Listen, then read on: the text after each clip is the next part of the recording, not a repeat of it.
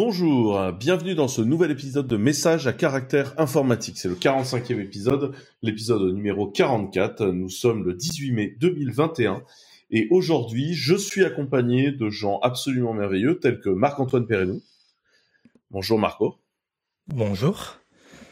Euh, euh bah... pour les intimes. Tu vas bien Du coup, euh, oui, je vais bien. Euh, je travaille chez Clever depuis plus longtemps que je ne m'en rappelle. Et euh, je fais principalement euh, des galettes, des crêpes, des VM et des gamins, en gros, chez Clever, voilà. Marc-Antoine a une livraison récente. Il est donc euh, une nouvelle fois papa. nous avons également le, grand, le beau, il vient de l'Est, il boit de la Mirabelle, Pierre-Antoine Grégoire, dit The Pag. Bonjour. Bonjour. Alors euh, moi, je, travaille avec Clever depuis suffisamment peu de temps pour encore m'en souvenir. Euh, et euh, voilà. et, et, j'ai aussi fait des enfants et des galettes et des crêpes. Et un jour, on, on enregistrera de façon alcoolisée ce podcast. Vous découvrirez le talent d'imitation de Chewbacca de Pierre-Antoine Grégoire, qui est, qui est absolument magnifique. Et aujourd'hui, on a un invité un invité euh, qu'on pourrait qualifier euh, dans, le, dans la veine de Chewbacca, puisqu'il s'agit d'Erwan Velu. Bonjour Erwan. Hello, bonjour à tous. Donc, euh, est-ce que tu peux te présenter rapidement, Erwan? Oui, bien sûr.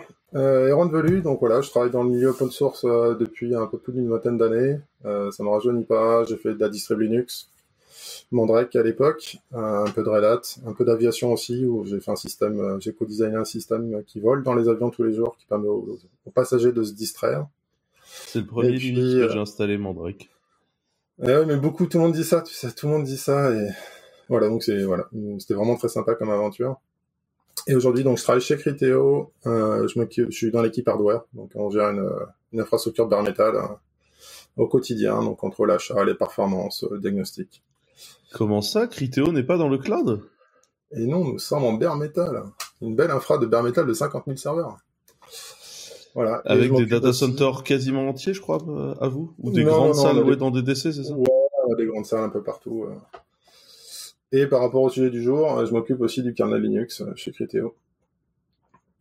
Donc voilà un petit peu mes sujets. En parallèle de ça, donc sur le temps libre, je suis le cofondateur de Kernel Recipes, qui est une conférence qui se tient tous les ans euh, à Paris, euh, qui a pour but de faire, rencontrer euh, des gens de tout niveau. c'est accessible à tous, c'est vraiment le concept. Tout le monde doit pouvoir y participer, que ce soit au niveau technique ou financier.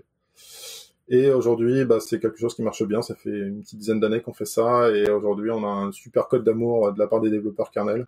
Ce qui fait que quasiment tout le top 10 nous adore. Ils sont là tous les ans. Donc voilà, c'est un joli projet qui marche super bien. Voilà, je suis assez content du résultat faut, faut que vous imaginiez un peu une sorte de FOSDEM focus Linux. C'est-à-dire que vous avez que du kernel Linux, mais avec cette même popularité, ce côté incroyable euh, open source euh, que tu peux avoir au FOSDEM où tu vas réellement croiser les contributeurs des projets, ça peut avec que le kernel. Ouais, pour la petite histoire, en fait, c'est un anti-FOSDEM. C'est-à-dire que c'est suite à un FOSDEM où je me suis dit, en fait, j'en ai marre, c'est qu'à chaque fois que je vais au FOSDEM, à chaque fois qu'il y a un truc qui m'intéresse, j'arrive, en fait, je peux pas rentrer et je peux pas voir euh, ce qui m'intéresse. Ou si j'arrive à rentrer, en fait, je suis tellement déçu de ce que j'ai vu que je me dis putain, j'aurais dû aller à l'autre, euh, l'autre truc qui est en même temps, ça aurait été vachement mieux. Et en fait, je me suis dit, ce serait vachement mieux que je m'assieds, que ce soit les mecs qui passent, en fait. Et du coup, on s'est dit, bon, on va faire un truc comme ça, on va se poser, et il y a les mecs qui vont des passionnés qui vont venir parler de leur taf. Et euh, ça a commencé comme ça, autour d'un barbecue, euh, avec des copains, on s'est dit, tiens, on va se faire, on va se lancer ça. Et puis, de fil en aiguille, ça a super bien fonctionné, parce que du coup, on, on obtient vraiment un écosystème entre les gens qui écoutent et les gens qui parlent.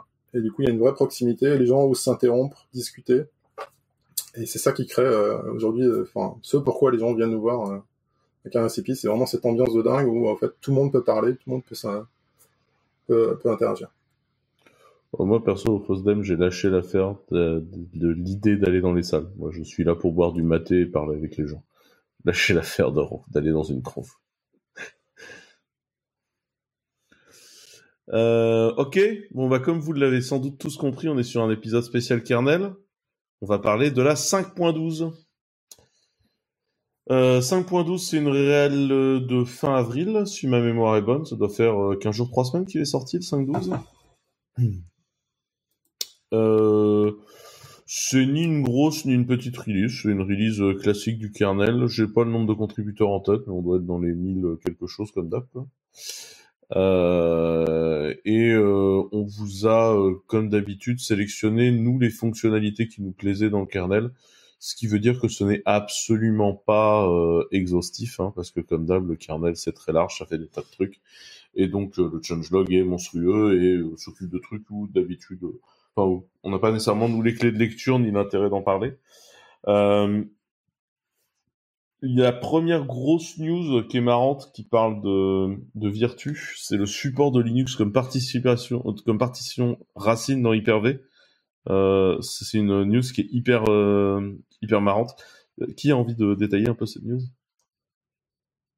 Alors, moi, je trouve ça assez intéressant euh, comme, comme news. En fait, c'est dans la série d'une suite de, de travail qui a été initiée par Microsoft.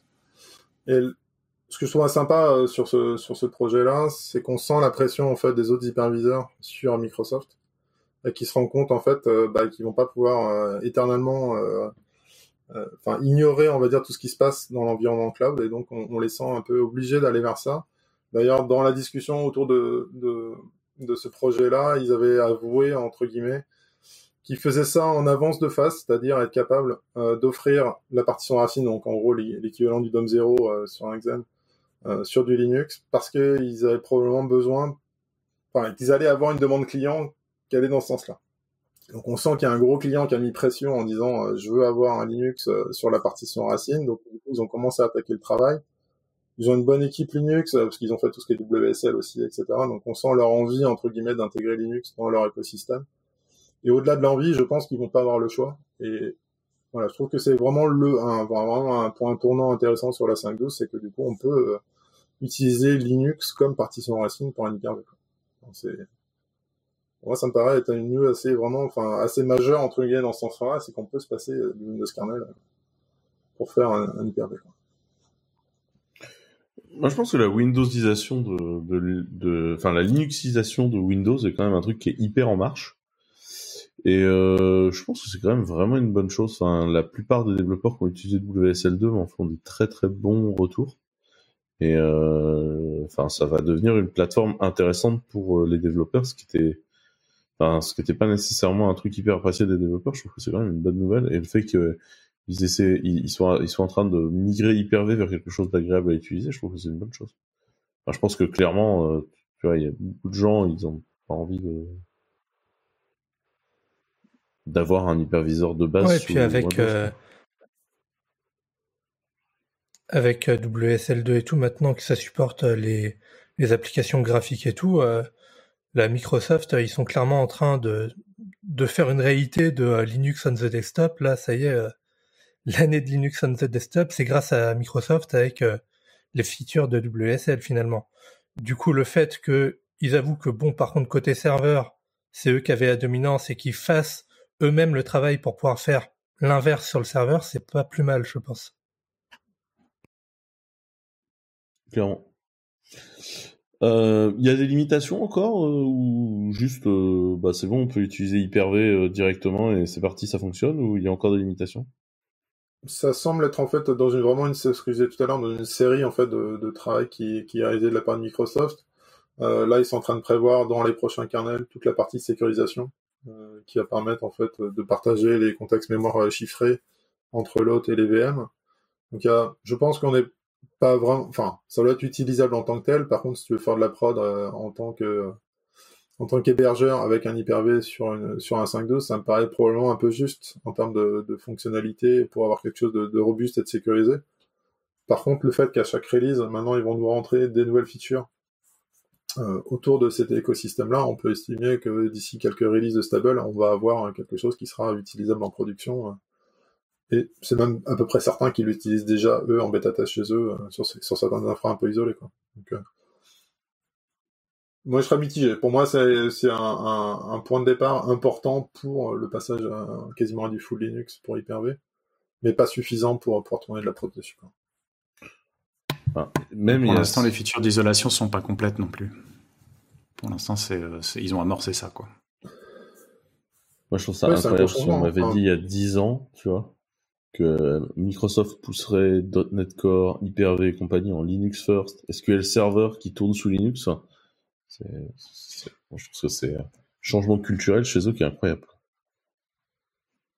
Ouais, c'est, une... moi, c'est une question que je me pose, par exemple, là, sur ce changement-là, au-delà du fait qu'il y a un gros client qui leur a, euh, un peu tapé avec le, enfin, il leur a un peu tendu le bras avec un, un gros chèque, euh, pour le faire. La question, c'est, est-ce qu'au final, ils vont pas arriver à un moment où, une fois que ce sera fait, ce sera difficile pour eux de justifier d'avoir des équipes, euh, on va dire, larges pour maintenir un kernel spécifique, euh, on va dire Windows, alors qu'ils auront une coparticipation sur un kernel Linux, sur lequel ils, pourront minimiser, on va dire, ou du moins profiter de la collaboration avec d'autres parties, euh, que ce soit sur les drivers, sur certaines technologies, enfin, tu vois, sur l'écosystème, quoi. Est-ce que ils vont pas un peu réduire après à terme, à terme, c'est pas, pas demain matin, hein, mais est-ce que ça peut pas les aider, entre guillemets, à mieux mutualiser certains co-développements, je sais pas.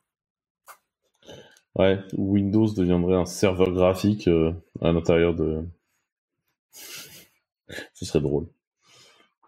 Bah, tant que tu gardes euh, tout leur environnement, on va dire, applicatif, euh, que tu gardes leurs mêmes API, etc., et que leur écosystème fonctionne, quel est le besoin d'avoir un kernel plus qu'un autre si tu arrives à un ISO fonctionnel J'imagine que s'ils vont dans cette direction-là, c'est qu'il y a soit des intérêts de sécurité, euh, soit des intérêts de peut-être de performance ou de, structure, je sais pas. Euh, je connais pas assez Windows pour avoir un avis vraiment tranché, mais toi, c'est pour moi, c'est vraiment ça pose question quoi. Pourquoi euh, s'emmerder à faire ça euh, si au final tu t'en, t'en profites pas réellement au-delà du client qui tord le bras. Quoi. Après, je pense qu'il y a aussi, aussi lié à des détails, à des détails internes euh, au niveau de leur implémentation de la plateforme Azure. Hein. Il y a probablement des choses où ils ont besoin de ça euh, euh, en interne dans, leur, dans l'implémentation de leur plateforme cloud. C'est-à-dire que ils ont quand même une grande partie de payload Linux qui font tourner et euh, à un moment donné, euh, c'est bien d'optimiser dans quoi ça tourne et comment c'est sécurisé. Quoi. Mm. Je pense aussi qu'il y a un problème démographique de compétences chez les clients. Euh, tu vois, il y a un moment, la question, elle est euh, les sysadmins euh, chez tes clients.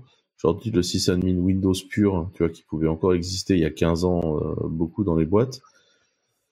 Tu vois, à l'ère du cloud et du DevOps, enfin, le sysadmin Windows, serveur Windows, que serveur Windows, faudra me le trouver, tu vois.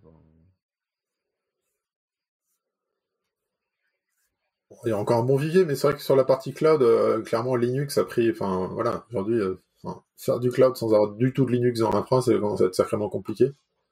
Euh, et donc je pense que de ce côté-là, ils n'ont pas le choix s'ils veulent rester compétitifs d'un point de vue en tarif et un ratio, enfin un prix perf et fonctionnel, c'est compliqué de passer outre Linux. Quoi. Ouais, puis réseau compétences. Je pense qu'il y a peut-être aussi une manière de préparer le terrain. il y a peut-être une manière aussi de préparer le terrain sur tout le, toute la partie mobile, hein, où là pour le coup bah, Linux est hautement majoritaire, quoi. Ah, mais ils sont près des bonnes gamelles, ouais. Mm. Donc c'est pas anodin. Donc voilà, gros, pour moi, grosse news sur 5.12 de voir euh, quelque chose upstream euh, de, de, ce niveau-là. Ça montre vraiment un gros, une grosse implication de Microsoft dans cette transition vers un système euh, où on se retrouve avec du Windows tout en haut et toute la, la couche de base se retrouve sur du Linux. Euh, deuxième transition plus hardware, le support de l'USB 3.2.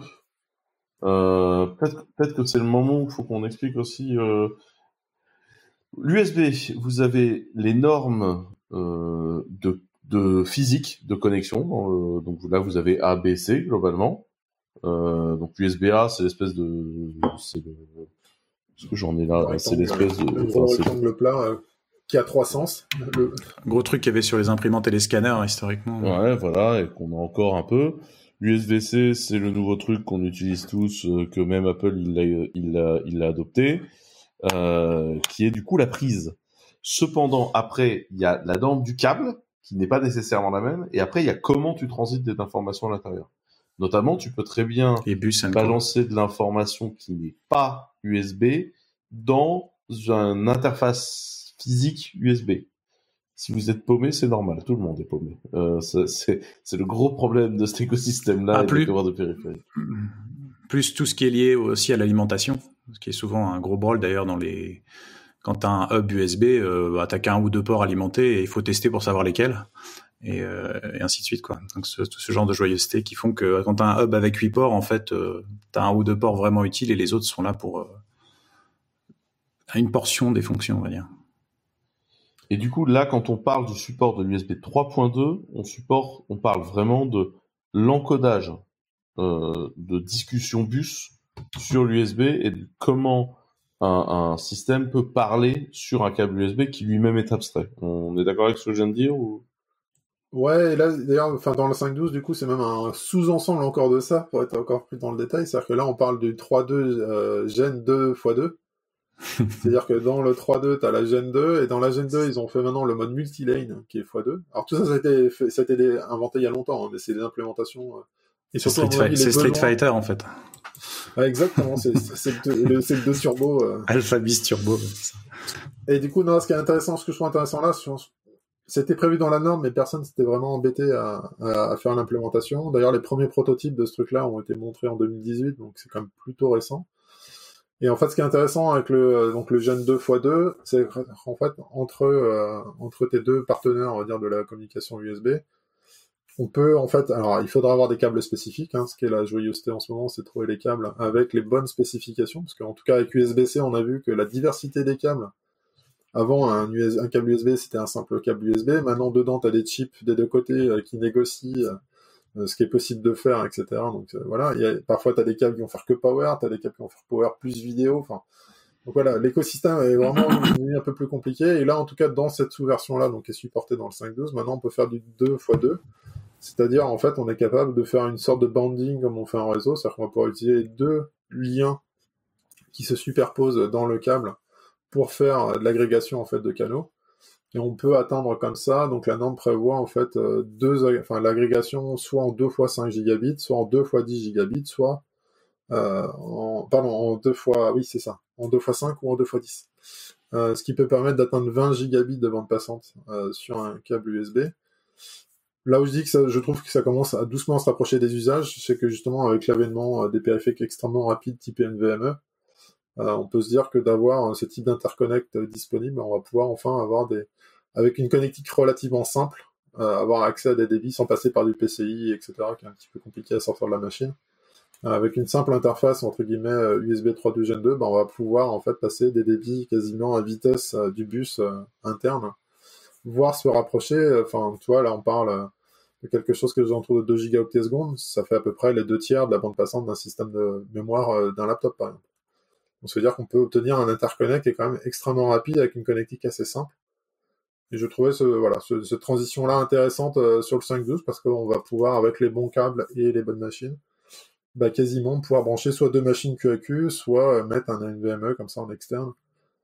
On peut même imaginer avec euh, auto-alimenté par l'USB-C. Et là, ça peut faire quelque chose d'assez sexy ou juste un petit câble comme ça, tu te retrouves avec un, NVMe externe qui marche à très haute vitesse, quoi ouais, enfin, t'attends les 2 gigaoctets secondes, c'est-à-dire qu'en gros, tu fais un transfert NVMe mémoire euh, quasiment euh, bah, à pleine vitesse. Quoi. Donc voilà, je trouve une transition intéressante euh, là-dessus sur le sur le 5.12 et de l'USB. Donc voilà, donc faut les nouveaux câbles. donc la matrice des câbles va s'agrandir. Et je pense que j'ai revérifié un petit peu ça. La matrice des câbles va s'agrandir avec des trucs qui sont à l'intérieur, à la cheval, du caractéristique au fin fond de la liste de façon complètement sibylle. Il y a quand même un vrai problème quand tu achètes un putain de câble. Ouais, je me suis encore fait attraper l'autre fois. Je voulais avoir un câble qui fasse power et vidéo. Bah, il faisait que power, parce que j'ai pas fait gaffe. J'avais pas la vidéo. Donc ouais, ouais. Non, c'est c'est compliqué. Euh... Mais voilà, je trouve qu'en tout cas, on commence à atteindre euh, la, la, enfin, une sorte de pas de summum, mais toi, de, je trouve de, de, trucs intéressants sur ce bus USB là qu'on traîne depuis 20 ans et qui arrive vraiment à ce système où en fait ils peuvent vraiment tout connecter quoi. Le power, la data à des vitesses euh, très lentes comme des vitesses extrêmement rapides qui sont proches de la vitesse euh, à la bande passante d'une mémoire. je trouve qu'on a un, écosystème assez sympa. Je pense qu'il y a un moment où il faut la norme quand même, tu vois, un truc euh, simple à comprendre pour tout le monde, parce que je pense que ça manque vraiment de visibilité pour le grand public. Là. Ah bah là, ils ont utilisé des termes, euh, donc ces, ces, vitesses-là, maintenant, elles s'appellent super... Enfin, c'est pas super seed? Je crois que c'est un truc comme ça, ça le super seed IG. Ils ont vraiment créé du marketing, c'est-à-dire que t'as des nœuds, chaque vitesse en dual link, euh, enfin en, multilane, va avoir un nom spécifique euh, pour pouvoir le marketer. Ils ont les logos qui sont en cours de création, etc. Mais est-ce qu'ils ont acheté le nom de domaine qui va avec? Quand tu arrives, à des nommages de ce type, en effet, tu vas finir avec de la street fighterisation. Hein, C'est-à-dire que pour, pour faire le top du super, super ultra machin, après, ça devient un peu compliqué. Bah, là, déjà, USB 3.2 Gen 2 x 2, ça commence à être pas mal. ça, ça cause déjà. Et même moi, je me suis fait avoir, hein, j'ai vu 3-2, euh, enfin, j'ai pas fait attention, euh, c'était un jeune 2 x 2, quoi. Et après, effectivement, si tu cherches 3-2. Ouais, et puis après, il faut que les vendeurs fassent gaffe dans les caractéristiques euh, quand, il, quand, quand c'est marqué, quoi. C'est-à-dire que c'est pas toujours le cas, quoi. A priori, ils vont faire un logo spécifique, c'est ce que je voyais dans leur, dans leur documentation. Donc, en tout cas, l'USB Consortium a prévu de faire un, petit logo spécifique pour ce truc-là. Tout en bah, disant. C'est pas fini parce qu'apparemment, en USB 4, ils vont rajouter d'autres trucs. D'ailleurs, dans la même release, il parle de PC, de tunneling PCIe, donc. Ouais, mais ça c'est pareil, c'est une bonne chose de tunneling PCIe. Enfin, PCI Express pour ceux qui qui n'ont pas le truc. Ah, mais je dis pas qu'il n'y a pas de. On pourrait faire passer du PCI Express dans un câble USB euh, 4, ce qui serait ce qui serait euh, top. Autrement dit, une carte graphique pourrait être euh, dans le câble dans le câble USB qui vous ferait votre alimentation, qui vous ferait tout. Quoi. Tu rentres chez toi, et ton laptop tu le branches et il a une carte graphique, machin. Après, il y a deux, trois autres points comme monter la carte graphique à la volée pour l'OS, etc. Enfin, voilà. Il y a déjà des mecs hein, qui se sont amusés à utiliser les ports M2, euh, par exemple un laptop pour brancher une carte graphique dessus, parce que comme tu as du PCI qui est routé jusque-là, euh, ils se sont amusés à faire des petits connecteurs. Après voilà, le PCI reste quand même un signal qui est assez, assez sensible, donc c'est pas simple de les sortir sur les grandes distances. Euh. C'est pas trop trop adapté à sortir d'une machine, mais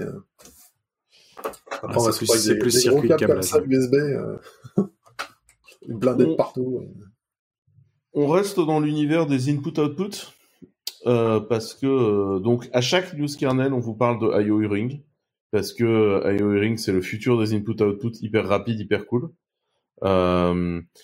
globalement là il y a eu une réécriture du cœur d'IO ring dans la 5.12. Ouais, alors c'est, je trouve c'est un pareil, un peu comme les autres, je trouve qu'il y a un tournant assez intéressant euh, sur cette version-là. Euh, D'ailleurs, Jens lui-même, dans, son tweet, euh, donc l'auteur Jens Saxbo, euh, dans son tweet, indiquait qu'il était super content qu'ils aient réussi enfin à se débarrasser de ça.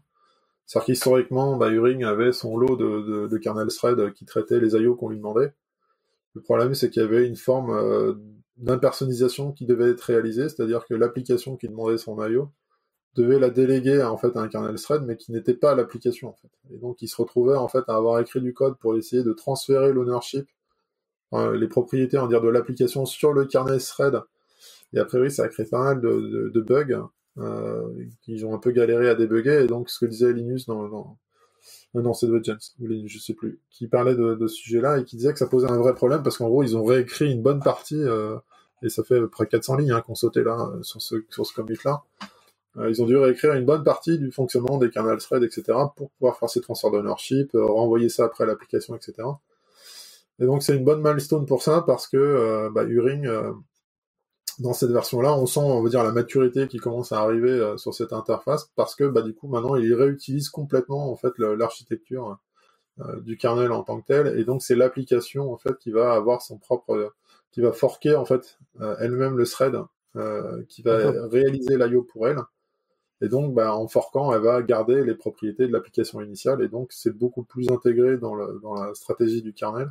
Et ça évite de dupliquer du code. Et donc, pour ça, c'est pour ça que Jones disait, euh, je suis vraiment content qu'on ait réussi à faire celui-là parce qu'on va se débarrasser d'un tout un tas de problèmes euh, qu'on voulait pas. Donc, on sent que l'écriture originale était plus, euh, on va dire, une façon rapide d'obtenir un proof of concept qui marche, qui montre que c'est performant, etc., et que l'idée est bonne mais qui n'était pas un niveau d'intégration suffisant pour avoir un truc qui soit seamless, c'est-à-dire sans bug, sans, sans problème, on dire quand tu commences à taper dessus un peu fort. Quoi. Genre ouais, ça encore, prod. Ça encore plus drifté par rapport au fonctionnement d'Ipol en plus. Donc ça c'est chouette. Euh, donc ça, ça redonne, on, sent en tout cas que ça redonne une grosse base euh, solide pour Uring à l'intérieur du kernel et qui va du coup trouver bien plus sa place. Euh, je me suis amusé à relire ce que disait Linus au tout début de l'arrivée de, de Uring en disant que de toute façon l'async c'était trop compliqué, que ça marcherait jamais, que ce serait une énième interface qui allait crever.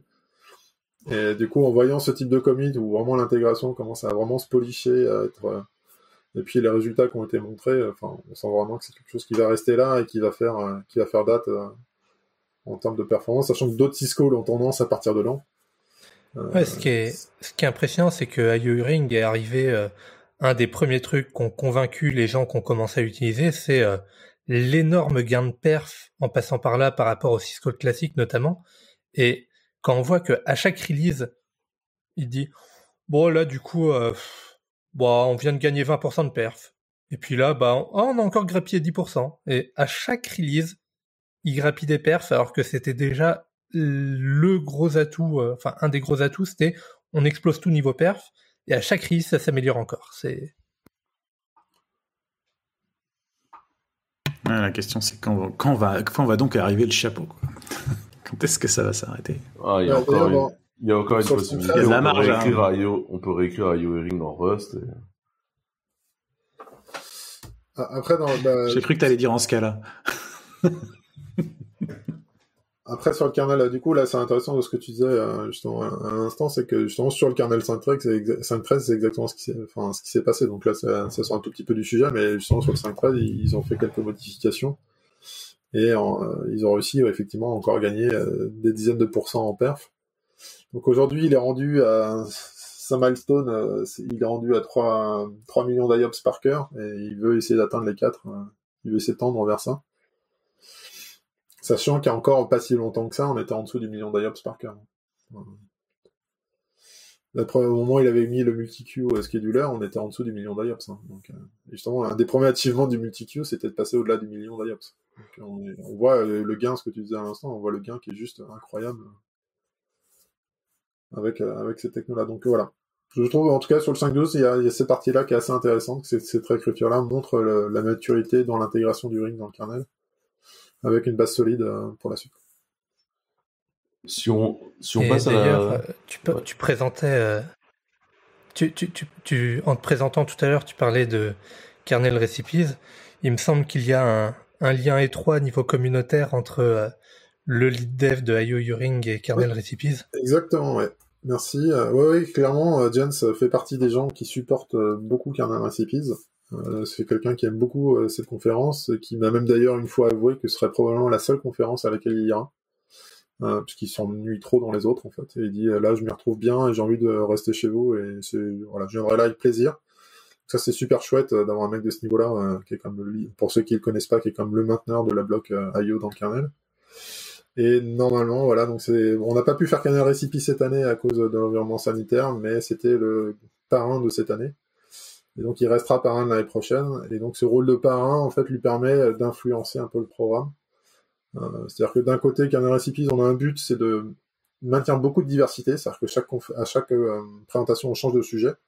Donc, ce qui bouscule pas mal euh, les, gens qui sont là. Mais en même temps, en ayant un parrain, bah, le parrain peut choisir des personnes qu'il a reconnues intéressantes ou qu'on fait un travail sympa et les inviter, en fait, à venir présenter leur travail. Donc, c'est souvent des inconnus c'est un peu le but, c'est de mettre des gens sur la scène en disant bah ce mec-là il fait un travail super cool et, et ça met la lumière dessus et donc le mec est super content d'être invité euh, à une conf carnel et en plus par quelqu'un euh, voilà qui, est quand même euh, enfin moi je l'appelle le patron hein, quand tu vois ce qu'il mec il arrive à sortir. C'est toujours assez exceptionnel donc voilà ce sera notre notre parrain de la prochaine édition. En, en, termes d'utilisation d'IO donc si on comprend bien il y aura il y aura quand je parle je suis à la bourse c'est ça Pardon, on s'est marché dessus. Ouais. On s'est marché dessus. plus, euh, quand je parle d'utilisation d'IORing, vous avez des idées de soft qui s'en servent aujourd'hui déjà euh, extensivement ou pas du tout? Ah oui, très clairement, les bases de données euh, sont les premiers gros clients. Hein. il y a eu quelques démonstrations là-dessus, hein, peut-être des gens plus compétents que moi sur le sujet ici. QMU.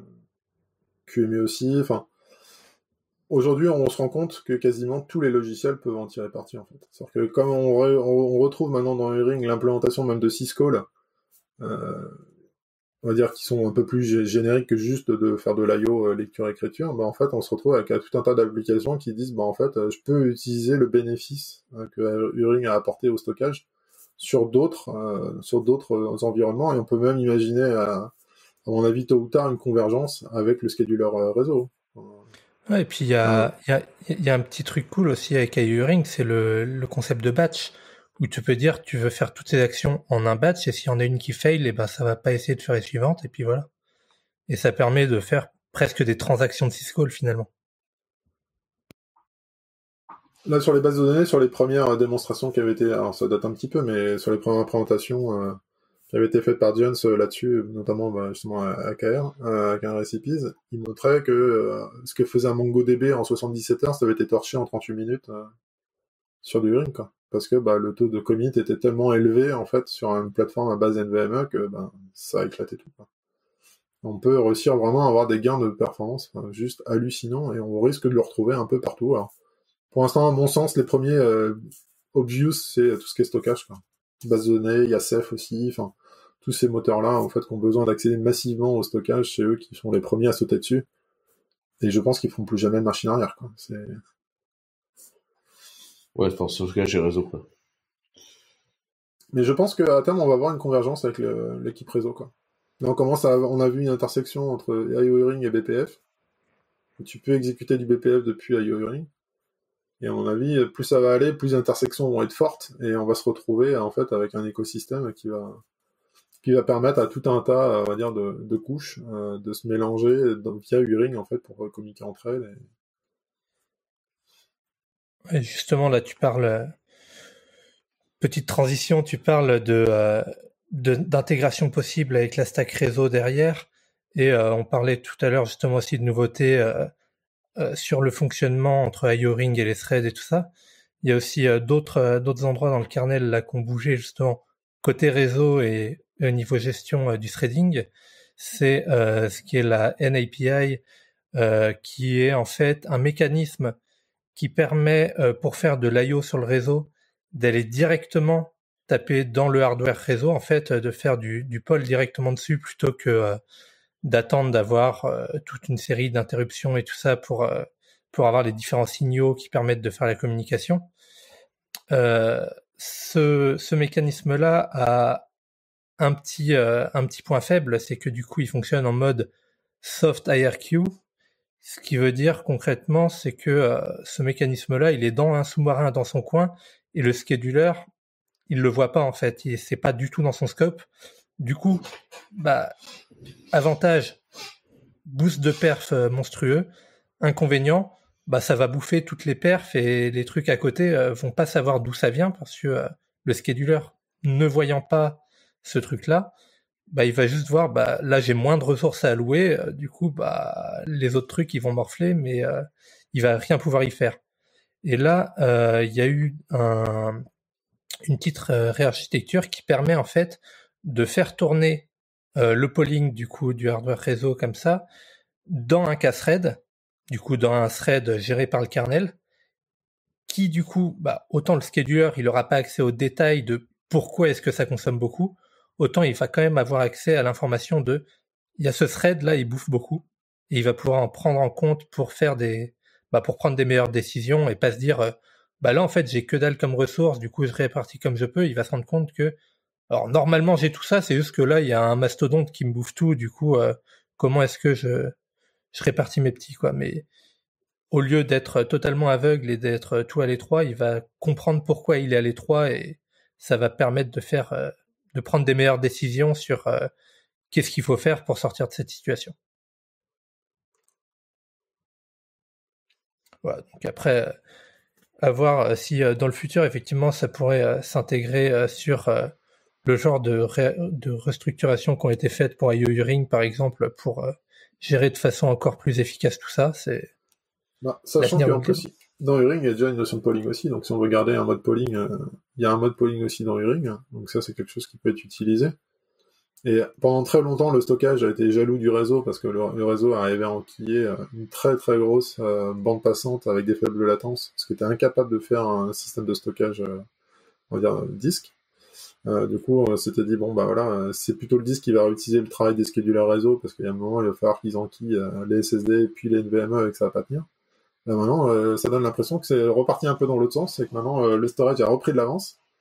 en tout cas, quelque chose qui est hyper générique et qui arrive à peu près à tout englober. Et donc la question, c'est combien de temps en fait ils vont ils vont vouloir garder deux technos de scheduling, on va dire de paquets, parce que on se retrouve un peu avec la même problématique de file d'attente euh, de bah, il faut que j'envoie quelque chose, faut que j'attende une réponse, etc. Et en tout cas, on sent un gros parallélisme dans, dans, l'approche des deux. Donc, euh, je suis vraiment très très curieux de voir comment ça comment ça va évoluer tout ça.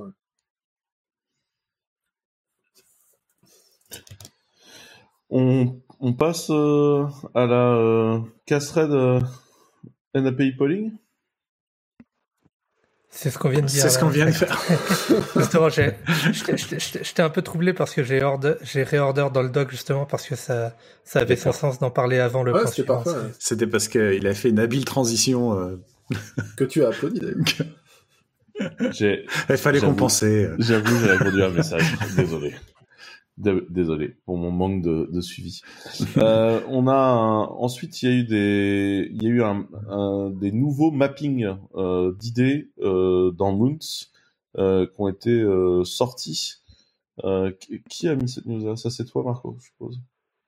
C'est moi. En fait, l'idée c'est que pour l'instant on pouvait faire un montage en tant qu'un UID. Du coup, ça permettait de dire euh, que euh, bah, le, le, file system était, euh, enfin, de, de caper un peu les droits par rapport à ce UID et de permettre aussi à un utilisateur non privilégié d'avoir accès à certaines choses, mais ça avait un certain nombre de limitations. Là, il y a une nouvelle feature qui permet en fait de faire du mapping du ID, un peu comme ce que permettent de faire les namespaces dans les conteneurs, entre autres. Ouais, exactement. Et ce qui permet de dire, bah, par exemple, là, ce, ce montage-là, tout ce qui appartient à l'UID 65535, euh, bah, on va le mapper sur euh, l'ID euh, local 1000 par exemple. Et du coup, les fichiers, ça permet notamment les gens qui ont plusieurs comptes utilisateurs sur plusieurs ordinateurs et qui ont des, qui ont des disques externes par exemple. Bah, là, sur cet ordinateur, là, je suis ID 1000. J'écris mes fichiers. Sur l'autre ordi, je suis 1002. Ah bah pas de bol, j'ai pas les droits dessus quand je le quand je monte le disque. Bah, ça va permettre de remapper ça pour pour que ça soit l'utilisateur correct. Et notamment au-delà des disques ouais, mais c'est au niveau du montage et pas au niveau de l'arbre de process en fait. C'est ça? Au lieu de le faire dans l'arbre de process comme quand on fait un conteneur, on le fait directement au niveau du montage. C'est ça, mais là, il y a un, le petit bonus que, que je vois, moi, et il me semble pas que euh, dans Kernel Newbies, entre autres, ils en aient parlé, c'est euh, niveau intégration avec système Home D, en fait ou mmh. euh, système DOMD, du coup, ça te permet d'avoir tout ton dossier utilisateur, entre autres, imaginons sur un disque externe, justement, et euh, derrière, via des modules PAM, euh, le compte utilisateur, en fait, ne va pas exister sur le système, il va être totalement transient, et il va être inféré à partir de metadata que euh, système D va lire sur le disque. Bah, le truc, c'est que du coup, euh, ça, ça fonctionne avec un concept aussi de comment ils appellent ça déjà? Enfin, de, c'est des users virtuels en fait, des users qui n'existent pas vraiment sur le système. Et ces users virtuels, ils ont euh, des UID qui sont générés à la volée en fait. Et donc pour l'instant, pour pallier à ça, euh, système des HomeD, ce qu'il fait, c'est que euh, quand il monte euh, ce qui sert de Home Directory, il va faire un gros shown récursif pour que tout soit mmh. au bon utilisateur. Là, il y aura plus besoin de faire ça. Il suffira juste de faire le mapping qui va bien. Ça serait une opération atomique, one shot et gérée de façon transparente par le kernel. Du coup, euh, bah, ça fait moins d'IO, donc ça bousille moins le device et c'est beaucoup, beaucoup, beaucoup plus performant.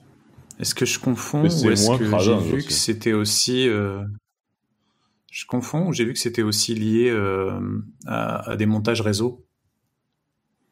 Bah pour du NFS notamment, je pense, ça peut être pas mal effectivement parce que bah, même problème, euh, un utilisateur qui a l'ID 1000 sur un serveur, 1002 sur un autre et tout ça, c'est pratique. Euh, c'est pratique d'avoir le, le mapping qui est fait euh, côté client du coup du montage pour que le serveur lui voit juste le même ID et puis on n'en parle plus. Quoi. Ce, qui, ce qui pose aucun problème de droit, c'est bien mieux. Ensuite, un, un, nouveau système de protection de la RAM. Alors ça, euh, c'est un truc où les, les, la plupart des utilisateurs n'en ont pas nécessairement conscience, mais en vrai, la RAM en électronique, c'est un truc qui est assez sensible. C'est-à-dire que c'est très chiant notamment à router euh, quand vous faites une carte électronique. Euh, vous devez tortiller vos pistes pour qu'elles fassent toutes exactement la même taille pour aller en fait aux barrettes de RAM. Et c'est vraiment très délicat de parler entre le Central Processor Unit et la RAM, ça pose pas mal de problèmes et il y a souvent des erreurs dans l'écriture de la RAM. Et en fait, là, le fait de, comprendre les erreurs d'inversion euh, qui puissent qui peuvent avoir eu d'écriture ou de lecture dans la RAM. C'est un c'est un sujet en soi qui est dans tous les OS et c'est une problématique. Et là, il y a une nouvelle protection euh, qui s'appelle Kfence euh, avec un petit surnom que Sofkazan. Euh... Ouais, Marco? Alors. Euh, non, ce, ce, ce, ce, dont tu parles, la seule, la seule manière de gérer le problème, c'est avec du hardware et il faut des barrettes mémoire ECC. Et euh, je comprends pas pourquoi c'est pas standard de facto. Ça devrait juste, euh, devrait plus y avoir de barrettes de RAM non ECC en vrai. Ça coûte cher, mais ça devrait. Enfin voilà. Mais il n'y a pas d'autre vraie solution pour euh, détecter ça de façon euh, fiable. La Cafen, c'est pas, c'est pas là pour détecter ce genre de problème. Euh, le, le, le, soft KSAN, c'est, moi qui ai donné le, petit surnom, c'est pas un surnom officiel du tout. Mais en gros, euh, le KSAN, c'est Kernel Address Sanitizer. C'est un outil euh, qui va permettre de, euh, bah, de mesurer des heuristiques sur l'utilisation de la mémoire pour détecter des, euh, bah, des patterns d'accès invalides, en fait, que ça soit du out of bound, j'accède à de la mémoire à laquelle j'ai pas le droit et tout ça.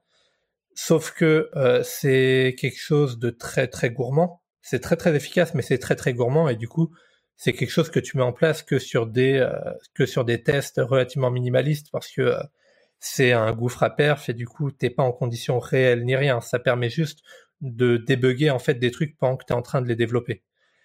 Et bah, ils se sont dit bah c'est cool, ça permet de détecter pas mal d'erreurs, mais ça serait bien un, un outil où on va faire un petit trade-off ça sera moins précis. Par contre, on aura des perfs natives, ça sera presque invisible niveau perf, pour au moins détecter ne serait-ce qu'une partie des problèmes qui, eux, vont, vont arriver que euh, sur un vrai workload euh, avec des débits de prod et tout ça. Et du coup, quelque chose qu'on pourrait activer vraiment sur des kernels de prod, mettre en prod.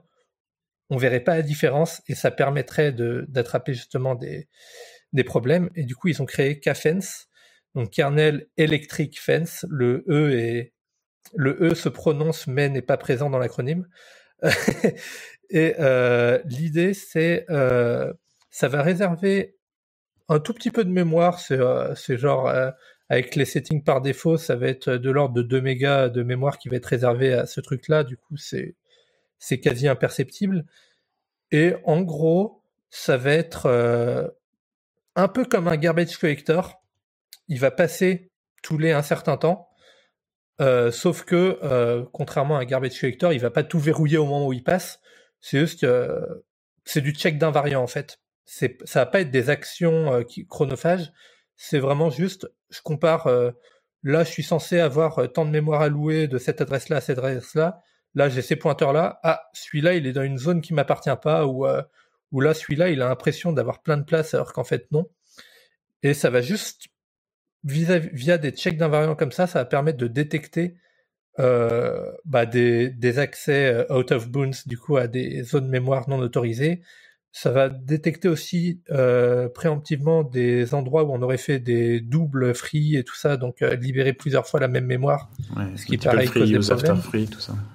Et, euh, et du coup, c'est vraiment une protection qui ne va pas détecter tout, mais qui va avoir quasiment aucun impact au niveau perf et du coup, ça va être safe à mettre en prod pour détecter ne serait-ce qu'une infime partie des vrais problèmes qui vont arriver sur de la vraie prod en fait.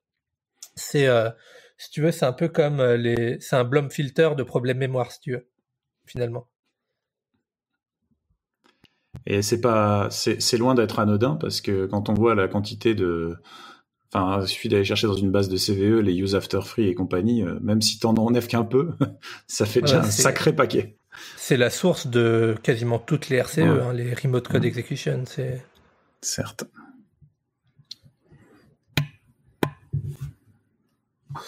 Si je dis pas de bêtises, c'est activé par défaut. Hein. Sur, le, sur un dev config, il me semble que c'est activé par défaut. C'est très possible, ouais. Et ça a un avantage que le justement l'intervalle auquel, euh, auquel ce machin-là fait ses checks d'invariant est configurable au runtime. Et il suffit de le set à 0 pour le désactiver euh, si on si on veut le désactiver pour une raison ou une autre parce que on s'est aperçu qu'en fait il y avait un truc pas prévu qui s'est passé quoi mais voilà mais c'est c'est très possible qu'il l'ait activé par défaut ouais, j'ai pas été vérifier ça mais... non je, je viens de vérifier je viens de dire une grosse bâtisse c'est pas par défaut ah.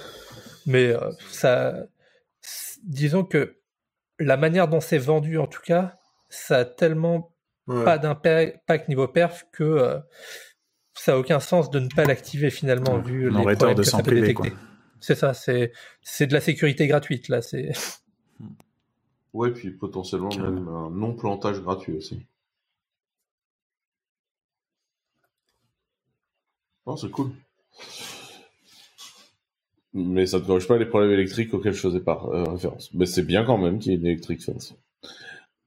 Euh, le, point suivant, ça parle de graphique dans Linux, donc on est moins sur le côté serveur.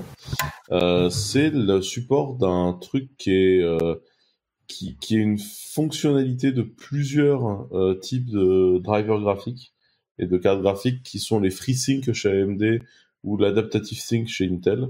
C'est un truc qu'ils appellent le VRR, le Variable Refresh Rate. Euh, qui a mis cette news? Alors c'est moi qui l'ai ajouté. Euh, alors j'avoue que c'est un sujet que je maîtrise pas énormément, à part les quelques fois où je me suis amusé à faire un peu de jeu. J'ai vu les options et ainsi de suite. J'avais pas spécialement suivi. Et euh, c'est intimement lié au matériel, hein. c'est-à-dire que en gros, il y a le, V-Sync qui permet, en fait, on a, on a les écrans qui, euh, en gros, produisent des, peuvent afficher des images à une fréquence euh, qui est fixe, on va dire 60 Hz, un certain million de, une certaine quantité d'images euh, par, par, par, fréquence de temps, par, pardon, par intervalle de temps. Et forcément, les cartes graphiques, elles, ne produisent pas des images à cette fréquence régulière. Donc on va avoir des pics et des, des redescentes, et, euh, et c'est là qu'on va avoir du coup du, lag, euh, à défaut de meilleurs termes. Enfin, il y, a des meilleurs termes, mais on, a mis des liens dans les show notes si vous voulez aller voir plus de détails là-dessus. Et pour éviter tous ces problèmes de désynchro, euh, donc il y a eu du V-Sync qui en fait euh, historiquement forcé. Donc on disait par exemple si euh, un écran supportait 60 Hz, bah, la carte va pas produire plus de 60 Hz d'image en fait. Sauf que bah, quand ça descend en dessous, bah, du coup on a quand même des problèmes. Et, euh, et euh, on a fait ensuite des systèmes plus adaptatifs. Mais ça, ça s'est fait avec euh, des normes de matériel. C'est-à-dire que c'est des écrans qui supportaient ces normes. Alors chez, chez NVIDIA, il y a eu G-Sync, enfin G-Sync avec un G, je le dis à la française G-Sync. Et il y a eu FreeSync chez AMD. Et plus récemment, chez Intel, depuis qu'ils se mettent à refaire des chipsets avec plus de capacité graphique, à renforcer le truc, on a l'adaptative sync. Et donc, euh, alors là, pour le coup, c'est dans le kernel, on a AMD euh, Intel parce qu'ils contribuent pas mal leurs drivers au kernel qui, euh, qui font des mises à jour là-dessus. Pour l'instant, malheureusement, bah, chez Nvidia, ça se fait toujours par les pilotes, les pilotes Nvidia, même s'ils commencent doucement à, apporter des choses. Mais ce qui est intéressant, c'est que à la fois FreeSync, Adaptive Sync et compagnie, maintenant, ce sont des choses qui peuvent avec lesquelles les, les, écrans peuvent être compatibles sans avoir été certifiés d'un point de vue hardware. Donc on peut avoir un écran qui le supporte sans être euh, au top. Alors après, on parlait des normes USB tout à l'heure.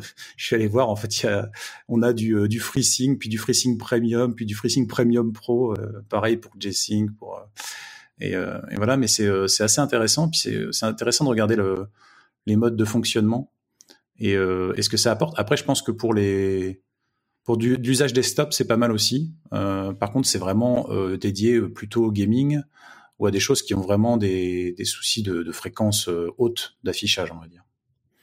Mais euh, ça, fait pas de mal pour globalement le, support le support des desktops, surtout quand on a des écrans en 4K ou des écrans qui ont des, des images assez lourdes à produire maintenant. bah, ça peut faire en effet un peu ramer la, la carte graphique.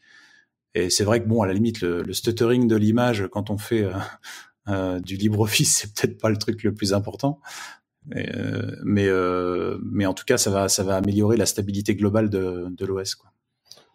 Pour du embedded sur des gros écrans publicitaires ou pour faire de, de, des grosses installations vidéo de scénographie, je pense que ça peut avoir un sacré impact. Tu sais, sur, sur de la scéno, où tu as des tas de moments où tu as une partie de ton écran qui glande rien et, et, des bouts qui bougent qui sont plus petits, ça peut avoir des impacts monumentaux. Ouais. Et ben, après, il faut voir comment ça va bouger côté Nvidia, parce que là, Nvidia, qui pour l'instant avait pas trop fait de boulot, ont commencé à mettre quelques personnes à bosser, par exemple, sur Wayland.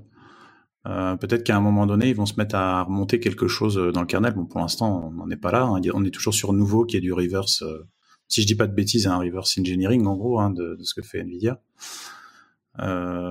Mais bon, si progressivement il commence à amener des gens là-dedans, ça peut être intéressant. en tout cas, c'était, ça moi, je savais pas du tout. J'étais passé complètement à côté de cette guerre de, normes, et ça converge doucement vers quelque chose qui fonctionne un peu pareil partout, avec évidemment des spécificités de driver, hein, mais, mais c'est intéressant.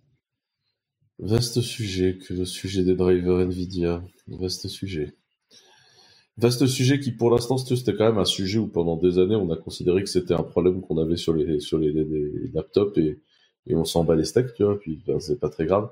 Et d'un seul coup, tous les gros administrateurs de, de, serveurs, on s'est retrouvé avec du CUDA pour faire du machine learning sur les bécanes. Et le CUDA, ça veut dire driver NVIDIA propriétaire. Et là, du coup, tous les gros gestionnaires de Linux, on a fait genre, ah, c'est très amusant cette histoire. On n'avait pas du tout prévu de se retrouver avec ça. Je sais pas si c'est un sujet que vous avez rencontré, vous, dans vos 50 000 bécanes. Euh, bah, sur la partie CUDA, oui, on en a. Euh, on avait des discussions aussi avec Nvidia euh, sur ces sujets-là. Nvidia était aussi rendu à faire un système de delivery par container pour pas pour arrêter de s'embêter euh, avec ça. Alors pas forcément sur la partie driver, mais sur la partie applicative où ils en avaient marre de gérer what 1000 versions avec des dépendances de partout, etc. Et donc ils en étaient rendus à un point où ils disaient on va foutre tout ça dans un container et puis roule ma poule. Je suis pas forcément très fan de l'approche parce que ça fait une grosse boîte noire où tu maîtrises plus rien et, et puis bah tu vas tourner avec une version de container euh, toute ta vie parce qu'elle elle, fonctionne. Donc euh, oui, après l'intégration des drivers Nvidia, bah, c'est toujours le la découverte. Hein, quand tu dumpes le kernel, euh, bah, tu as une chance sur, sur pas mal que bah, ton driver NVIDIA il se mette à, déconner un peu ou ça supporte pas encore parce que tu as un kernel un peu trop récent et que le driver est pas encore à jour, il a pas été bumpé, et puis ils ont un cycle de release qui fait que oui, oui mais tu l'auras dans trois mois. le kernel c'est maintenant, quoi, c'est pas dans trois mois. Donc les impératifs de sécurité que tu peux avoir sur une plateforme versus la dispo d'un driver propriétaire comme ça, bah ouais, c'est toujours un peu compliqué à gérer. Et puis chez Clever, ça a été le fruit d'une immense frustration, parce que chez Clever, jusqu'au driver NVIDIA, tout nos kernels étaient monolithiques. Euh, c'est-à-dire qu'il n'y avait pas de module dans le kernel, tout était compilé dedans, et du coup, euh, pas de gestion de sortie de module, d'insertion de module, de download de module, etc. Alors tout était dedans, et donc du coup, bah, on avait viré toute une partie des problèmes sécuritaires, puis ça allait beaucoup plus vite, et, enfin bref, on était très content avec notre kernel monolithique. Et le moment où on doit supporter CUDA, on fait ah merde, parce que du coup, le driver Nvidia venant compiler binaire, bah t'es obligé de l'insérer comme un module. Tu n'as pas le, t'as pas le choix de le compiler statique euh, à l'intérieur de ton kernel en embedded. Et ça, c'est la grande frustration. Enfin, en tout cas, chez nous, ça a été la grande frustration. Ouais, nous on n'a pas, on pas ce souci-là, parce qu'on reste avec des kernels modules, euh, certes limités, mais on reste en, kernel module, donc euh, on n'a pas eu cette, cette contrainte. Euh, on se fait un petit tour rapide des news euh, Virtu. Euh, news Virtu, la première news, c'est le TDP MMU dans KVM. Alors ça, j'avoue, j'ai rien compris. TDP MMU. Mais c'est lui qui l'a rajouté. ça il y a des chiens de commit de partout.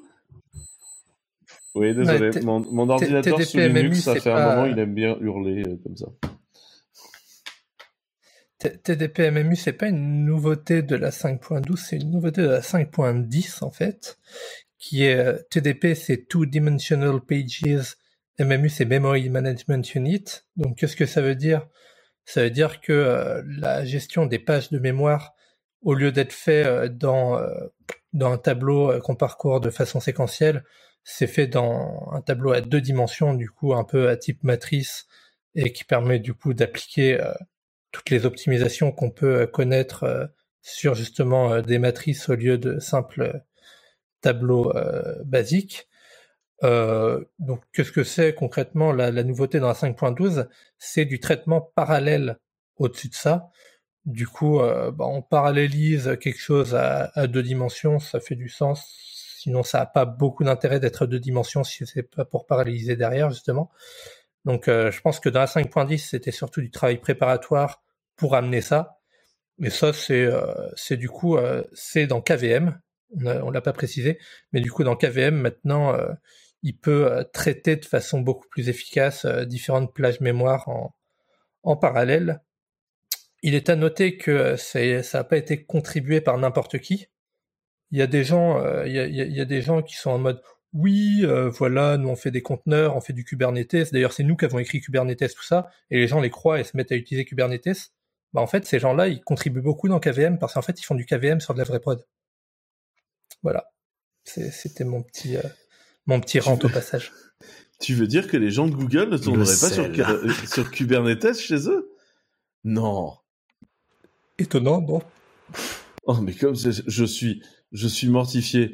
Tu veux dire que Kubernetes serait un outil de DevRel? Euh, petit point, euh, petit point Virtuo, un petit truc mignon.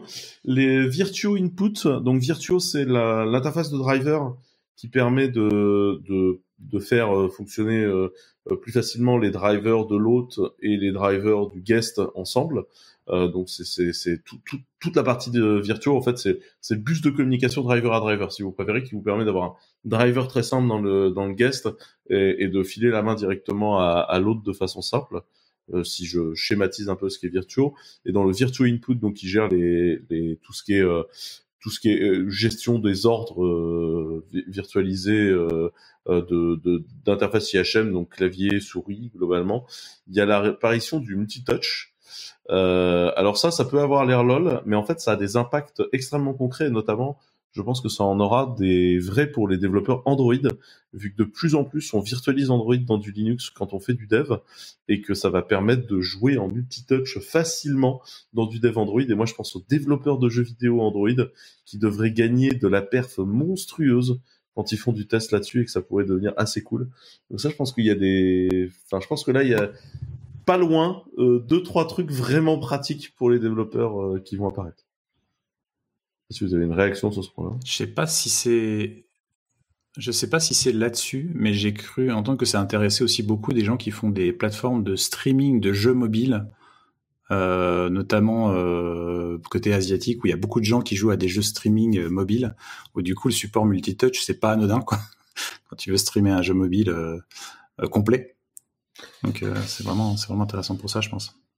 Au départ, je pensais que c'était c'était lié parce que euh, un autre truc, je pensais que c'était peut-être lié à un autre truc dont on n'a pas forcément, je sais pas si on l'a noté d'ailleurs, qui est le l'amélioration du support de surface ou de, de plateformes comme ça. Mais en fait, c'est pas vraiment, c'est pas vraiment lié à ça, parce que là, c'est des côtés virtuels. En fait, pour ceux qui connaissent euh, Shadow, il y a des gens qui font du Shadow-like, mais sur des grosses interfaces Android bien bourrine pour jouer. Et en fait, as, toi, tu as un portable de merde, mais en fait, tu streams euh, en fait euh, derrière un PC en fait qui a un serveur avec euh, des cartes graphiques et machin. Et là, du coup, tu as, moyen de jouer dessus. Et là, je pense qu'effectivement, il va y gagner beaucoup. Tu disais, Erwan, avant que je te coupe, j'ai l'impression que je suis légèrement décalé de vous en permanence, ce qui fait que mes interventions sont un peu cheloues des fois, j'ai l'impression. Petite, non, petit, juste un, petit aparté sur la partie input device, hein, qui est pas lié directement à KVM, mais qui est lié au kernel petit cocorico, d'ailleurs, le mainteneur euh, du, de la partie input device euh, du kernel Linux est un Français. C'est Benjamin Tissoir euh, qui travaille chez Red Hat, qui a récupéré le bébé il y a pas très longtemps et qui devrait un jour nous proposer une présentation assez rigolote. Parce que les input device, on voit toujours un peu ça comme bon, ça marche quoi. tu vois, clavier souris, c'est bon quoi. Et a priori, cette presse devrait être assez intéressante. C'est comment je vais faire pour pas péter le, le keyboard ou la mousse de Linux Torvald. Et en fait, c'est assez rigolo quand ils présentent un peu euh, comment ça marche les input devices et la quantité de hacks qu'ils doivent mettre en place pour que ça marche. Notamment le multitouch. Et il m'avait raconté un petit truc, c'est que le multitouch, euh, la plupart des multitouch sur un laptop, ça passe sur du PS2 et pas par l'USB. C'est-à-dire qu'en fait, ton chip, ton, ton, ton, pad qui est sur ton ordi, il a deux sorties, une sortie USB et une sortie PS2. Et la seule en vrai, vraiment qui marche et qui est vraiment fonctionnelle, etc., c'est la PS2. Sauf que le PS2 n'a jamais été conçu pour faire du multitouch. Donc il y a tout un certain nombre de hacks qui sont mis par-dessus pour réussir à faire passer du multi par-dessus du PS2. Et en fonction des périphériques que tu as et des versions, etc., tu as une chier de hacks pour que ça tombe, en marche. Et donc voilà. Donc la partie euh, input device, ça paraît toujours un peu comme ça, des news comme ça, un peu anodines, en disant tiens on a rajouté du multitouch ou des machins, des trucs. Et en fait derrière, euh, le derrière le rideau, en fait c'est vraiment vraiment chialé quoi. C'est très intéressant ça, ce que tu viens de dire, parce que j'ai un vieux laptop avec un touchpad qui fonctionne plus et j'ai encore des câbles PS2 qui traînent. Ça... Mais ça, en fait, c'est dans le built-in du truc, en fait, dans, ah bien, sûr, dans le routage euh, dans, ta machine, en fait, c'est routé en PS2. Voilà, voilà. Petite aparté sur, le, sur les input device, mais c'est c'est vraiment ah, passionnant. Moi... J'invite à aller voir ses conférences. À chaque fois, c'est vraiment super intéressant. ce que tu peux faire faire un input device. Faut surtout que j'aille pleurer auprès de lui parce que j'ai un vrai problème moi de touchpad sur mon Lenovo. Le rendu est dégueulasse, j'ai mon pointeur qui saute. Ouais. Et du coup, vu qu'on parle de PS2, est-ce que c'est le moment pour faire une transition PS2 et puis PS5 et Nintendo 64 ou pas? Magnifique, magnifique. Quel talent. Écoute, pourquoi pas? Parce qu'en effet, c'est incroyablement bien amené. Hein. en, soi, c'est anecdotique. Alors évidemment, sauf pour ceux qui utilisent euh, une PS5 euh, comme, contrôleur pour jouer ou pour autre chose ou pour faire des présentations, euh, une manette PS5, ou qui ont pu commander que des manettes PS5 en attendant d'avoir un jour une PS5, tu vois, un peu fétichiste comme ça. du coup, ils veulent pouvoir l'utiliser pour quelque chose. Donc il y a le support de la DualSense qui est là. Donc c'est un peu un, un du taunting pour les gens qui n'ont pas encore de PS5. Et et euh, en même temps arrive exactement en timely fashion euh, la, concurrence Nintendo avec le support des, des de, la plateforme Nintendo 64. Euh, on en avait, il me semble, déjà un petit peu parlé euh, dans un épisode précédent. Et, euh, et, et donc là, il y, a la, il y a le support de tout le hardware, accessoires, co. Par contre, c'est pas encore vraiment tout à fait utilisable. Mais théoriquement, on n'en est pas à pouvoir faire tourner sur une Nintendo 64 un, un, un OS Linux mais euh, on pourrait théoriquement, voilà. Et pour l'instant, il n'y a pas encore de, de démo fonctionnelle complète. Quoi. Ça fait quelques releases qu'ils ajoutent progressivement des bouts de la N64 quand même. Euh, on, voit où ils veulent venir. Hein, c'est c'est quand même très surprenant. Hein. Je pense qu'il y, a un truc, il y a un truc derrière qui doit être lié à l'IO Uring parce que ça a l'air de venir en même temps. c'est vachement plus sympa quand même que qu'un Raspberry Pi quoi. Une petite N64, ça prend moins de place. Et... non, puis la manette quoi. La, le dernière news, euh, la dernière news virtu que je vois, c'est je découvre, euh, puisque le Linux euh, a présent le support, le projet ARCN, qui est un système de virtu qui a été euh, ajouté. Euh, donc il y a un support et le projet RCN en fait, c'est un truc de Virtu pour faire de l'embedded. Donc c'est un un truc de Virtu très light qui a été pensé pour pouvoir lancer par exemple une interface euh, graphique dans un coin et de l'autre côté un, un, kernel RT donc soit un Linux RT mais ça peut être aussi un Zephyr ou un truc comme ça qui par exemple gère les contrôleurs d'une voiture et de l'autre côté avoir en, dans un dans une espèce de oui c'est ACRN effectivement mes excuses ouais. euh, Linux. Euh, d'ailleurs vu leur logo je pense que ça doit vu leur logo ça doit se dire Acorn à mon avis. Ouais ça doit être Acorn. Et en fait ça, ça leur permet de balancer euh, un truc qui est euh, qui est par exemple bah, toute une interface graphique de management du, de l'audio du, du multimédia de la voiture dans une dans une virtu avec une vraie isolation. Genre, euh, tu peux planter la partie multimédia, mais garder le truc qui gère tes freins en vie. Ce qui me paraît une bonne idée dans l'absolu. Euh... Et euh, du coup, je, bah, je connaissais pas du tout ce projet. J'ai trouvé ça assez intéressant. S'il y a des gens qui font de l'embedded qui s'en servaient, euh, ça ah. m'intéresse. C'est d'autant plus intéressant quand tu es, par exemple, dans un avion, si le truc qui te lit ton film crash, si ça pouvait éviter de faire crasher l'avion. C'est Ouais, ou juste qu'il fasse pas cracher euh, l'interface euh, du mec d'à côté, quoi. Parce que ça peut être ça aussi, tu sais, il y, a des avions dans lesquels c'est pas un device par truc, c'est juste du, c'est du multiscreen, quoi. Donc, euh... Cocorico, on a été les premiers, c'est des Français qui ont fait voler le premier système distribué dans un avion pour les passagers, avec un vrai écran, un vrai CPU et un vrai storage par écran. Mais c'est vrai que de, la vertu et de l'isolation dans de l'embedded sur des, sur des choses très précises, euh, c'est intéressant comme, euh, comme idée en tout cas. Surtout pour réussir à faire un système qui reste toujours en veille, va continuer à regarder si ton système sous-jacent fonctionne et pouvoir éventuellement redémarrer le système sous-jacent sans avoir besoin de faire une manœuvre électrique ou ce genre de choses, tu vois. Et euh, bah là, par exemple, typiquement, euh, dans Maker, ça m'aurait été à un moment relativement utile, ne serait-ce que pour mettre au point une procédure de live mise à jour ou un truc comme ça, un peu bien pensé. Euh, tu vois, ça, ça, ça pourrait être hyper utile. Tu vois, je pense euh, là notamment au Maker, euh, ça pourrait être hyper utile pour gérer ces mises à jour de façon hyper seamless et hyper euh, propre. Le, le, projet m'a donné envie de creuser en tout cas. Donc s'il y a des gens qui le connaissent, c'est cool. Et euh, dernière grosse news Linux que je voyais. N'hésitez pas à commenter. C'est ça. N'hésitez pas à nous envoyer des commentaires. Mettez des pouces bleus. Mettez des pouces bleus. C'est ça. De pouces bleus. Euh, non, l'autre point, c'est euh, donc OBS, le truc de, de streamer là qui permet de faire du mélangeur de flux vidéo, supporte enfin Wayland. Euh, et c'est la grande news qui a été basée sur Foronix. A priori, c'est plus ou moins l'équipe de Pipewire qui a fait ça, si j'ai bien compris. Mais, euh, mais globalement, voilà. C'est euh, en fait, ça passe par un par un truc. C'est euh, il y a des gens il y a quelques années maintenant qui ont créé un truc qui s'appelait XDG Desktop, qui était euh, le euh, la vocation du XDG Desktop, c'était d'être le Docker des applications desktop graphiques et tout ça. Euh, le projet a évolué, s'est standardisé et tout, et s'est renommé au passage en Flatpak. Du coup, Ubuntu s'est empressé de faire sa propre version euh, proprio dans son coin qui s'appelle Snap et qui est compatible qu'avec Ubuntu.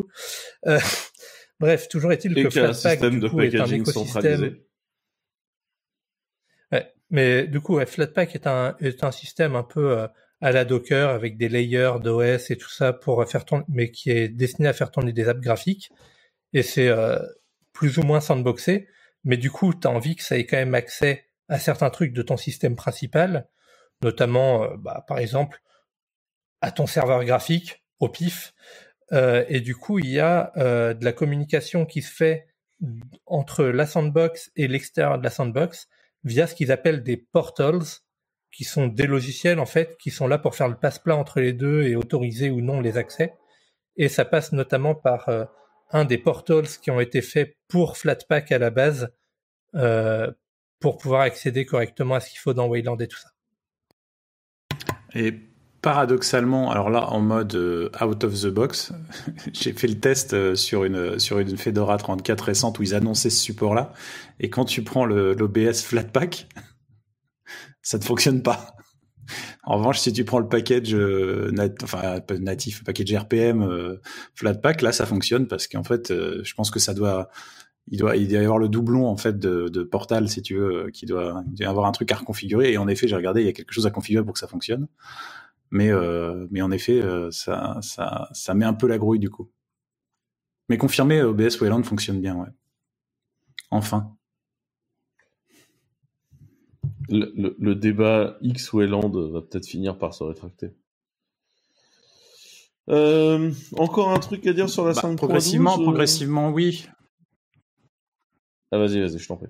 Ouais, juste sur ce point-là, justement, mais on en a, je sais plus si on en a déjà parlé, mais justement, entre BS Wayland, euh, je sais qu'on en a parlé par ailleurs, mais euh, ça va, ça va progressivement s'améliorer. Justement, je ce, ce que j'évoquais tout à l'heure avec euh, l'amélioration notamment euh, de, du support euh, Wayland pour Nvidia et du fait qu'on va pouvoir progressivement euh, démarrer des certaines applications en utilisant telle l'une ou l'autre carte à l'intérieur d'une session Wayland.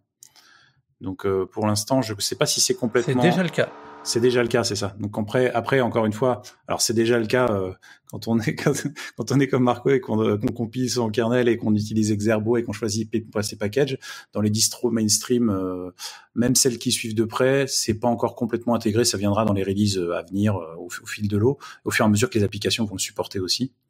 et que l'interface permettra d'invoquer cette fonctionnalité quoi mais c'est plutôt une bonne nouvelle pour ceux qui, euh, qui ont deux cartes sur leur système et parfois une qui sert à rien ou alors euh, qui doivent sortir de la session et passer sous X euh, pour faire quelque chose.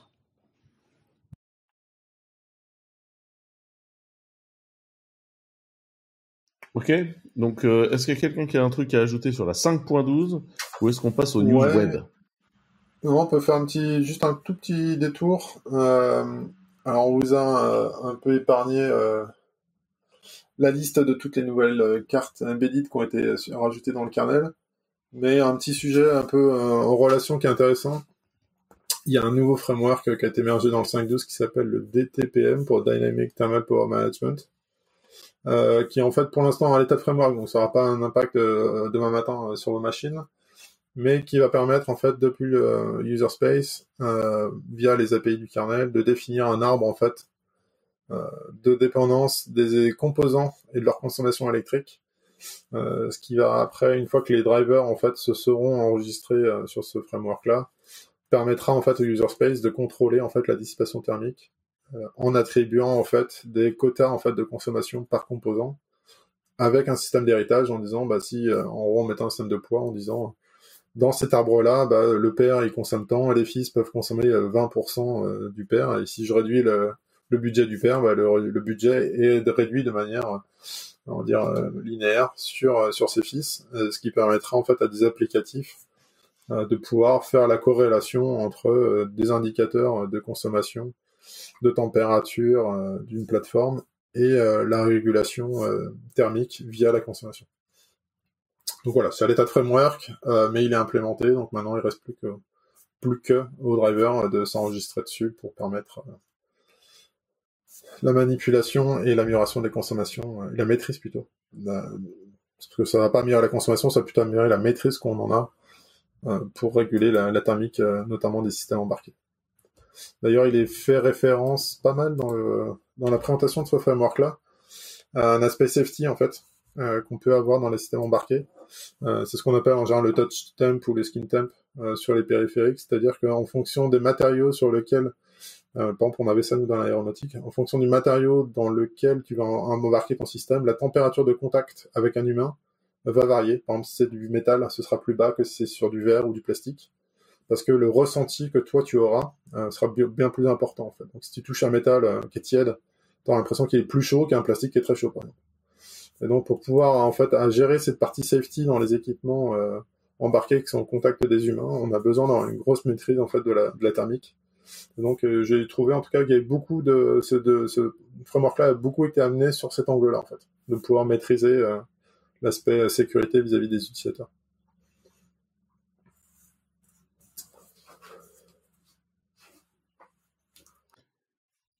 NewsWeb Allez, la NewsWeb par excellence, sortie de Bootstrap 5, le fameux framework CSS. Euh, ça fait des années euh, que Bootstrap 4 était up. Euh, J'ai pas l'impression que dans Bootstrap 5 on ajoute beaucoup de choses. C'est c'est un remix de certains composants, mais il n'y a pas tellement de nouveaux composants. C'est surtout une grosse mise à jour du code. Ils ont viré euh, plein de vieux browsers en support. C'est une c'est une release, euh, un mode un peu clean-up, j'ai l'impression. Et ils n'ont plus jQuery dans les dépendances s'il y a beaucoup d'autres choses à en dire. Non, je pense que tu viens de dire l'essentiel, euh, en tout cas sur ce qu'on pourrait dire dans un épisode pas dédié UI UX avec Hubert, qui dirait qu'il faut probablement pas utiliser Bootstrap d'ailleurs au passage. Non mais Bootstrap après pour, pour des gens qui ont vraiment ni le temps de s'y intéresser ni quoi que ce soit, c'est vrai que ça reste euh, ça reste quelque chose d'assez facile à utiliser. Mais euh, c'est vrai que le jQuery commençait à être un sérieux boulet euh, à l'intégration avec quoi que ce soit d'autre euh, d'un peu récent. Et en termes de failles de sécurité, ça commençait à se poser là un peu aussi. Ouais, après Bootstrap, faut, ça dépend ce que tu fais aussi. Mais si tu fais un soft interne et que tu veux qu'il ait pas l'air trop moche et que tu es rapide et machin, parce qu'il y a une différence fondamentale entre ça, toute une application tu vois, compliqué en front et euh, faire une presse rapide d'un truc pas trop moche euh, pour shipper un tool en interne rapide. Quoi. Ouais, puis ça te fait quelque chose de normatif où t'es pas obligé de te former non plus euh, gigantesquement. Quoi. Moi, je passe mon tour, hein. je, JS, tout ça, c'est hmm. Alors là, c'est plutôt du CSS. Hein. Oui, enfin, tout ce qui est WebRI, en fait, c'est pas... Hmm. Fine. Eh ben, J'écoute tes envies et nous retournons dans le bas. Euh, globalement, avec l'écosystème des containers, il y a eu plein de normes, les normes d'open container, plein de choses euh, qui se sont bootées autour de Docker et en alternative à Docker, il y a Podman, le plus ou moins bien connu euh, système qui en fait vous permet d'avoir quelque chose de proche de la commande Docker, mais sans utiliser de démon, hein, puisque ça utilise système D de façon massive. Et là, il y a un petit nouveau euh, qui se pointe, écrit en Rust, un Yuki. Non, non, mais ça n'utilisait pas système D de façon massive Podman, mais ça s'intègre relativement ah bien avec. C'est ça, en fait, Docker utilise RunC, Podman utilise crun, qui est une alternative à RunC, et crun supportait les C groupe V2 quelques années avant RunC et c'est pour ça que ça s'intégrait mieux avec systemd. C'est ça. Ça s'intègre naturellement dedans, mais ça l'utilise pas. Les deux utilisent des choses communes en fait. D'accord. Et donc il est acquis ce, ce, ce, ce gestionnaire de conteneurs en Rust? Ce Yuki euh, ça va être marrant. C'est ça, il y a quelqu'un qui s'est amusé à, réécrire du coup une alternative, pas à Docker et Podman, mais plus à Kusansu, donc à une alternative à RunC et crun, qu'il a appelé Yuki, euh, et qui est écrit en Rust, qui pour l'instant euh, c'est minimaliste, euh, ça supporte que les C groupes V1 notamment pour l'instant, c'est loin d'être feature complete, mais ça commence à passer la test suite des open containers a priori, donc c'est. ça passe la première test suite, ouais. Ça passe la première, ouais. Par contre, c'est clair que ça permet pas des scénarios compliqués que ces groupes V2 pour l'instant. Mais ça va venir vite parce que c'est quelque chose qui existe dans, dans l'écosystème Rust. Donc. Euh. Par contre, c'est pas cool parce que là, j'ai la chanson de Gotener dans la tête. c'est juste une horreur. Pourquoi avoir fait ce nom, quoi? La, la personne qui a à rechercher pour ceux qui connaissent pas. Hein. Yuki Gotener. Un Gotener, hein. préféré. Génie du slogan de la pub. Il fait des choses amusantes, la, personne, enfin la personne qui a écrit euh, Yuki fait des choses amusantes en tout cas. Je sais pas qui c'est, mais son compte GitHub a deux trois trucs vraiment marrants. Bref, les, les gens du low level font de plus en plus de Rust et le Rust va tout manger. Ce qui me permet de vous introduire directement à la news suivante. Chez Microsoft, ils ont annoncé euh, la, la version 0.9 de Rust for Windows. Rust for Windows, on parle pas de faire tourner Rust sur Windows. Ça, c'est l'équipe Rust qui le fait et ça marche très bien. Il n'y a pas de, il n'y a aucun problème. On parle de vraiment le binding de librairie qui permet euh, de taper dans les dans le système Windows depuis Rust. Donc euh, le truc qui permet par exemple de faire des euh, systèmes Win32 fenêtres, de parler via com, enfin le truc qui vous permet au lieu d'écrire du C, d'écrire du Rust pour faire du graphique.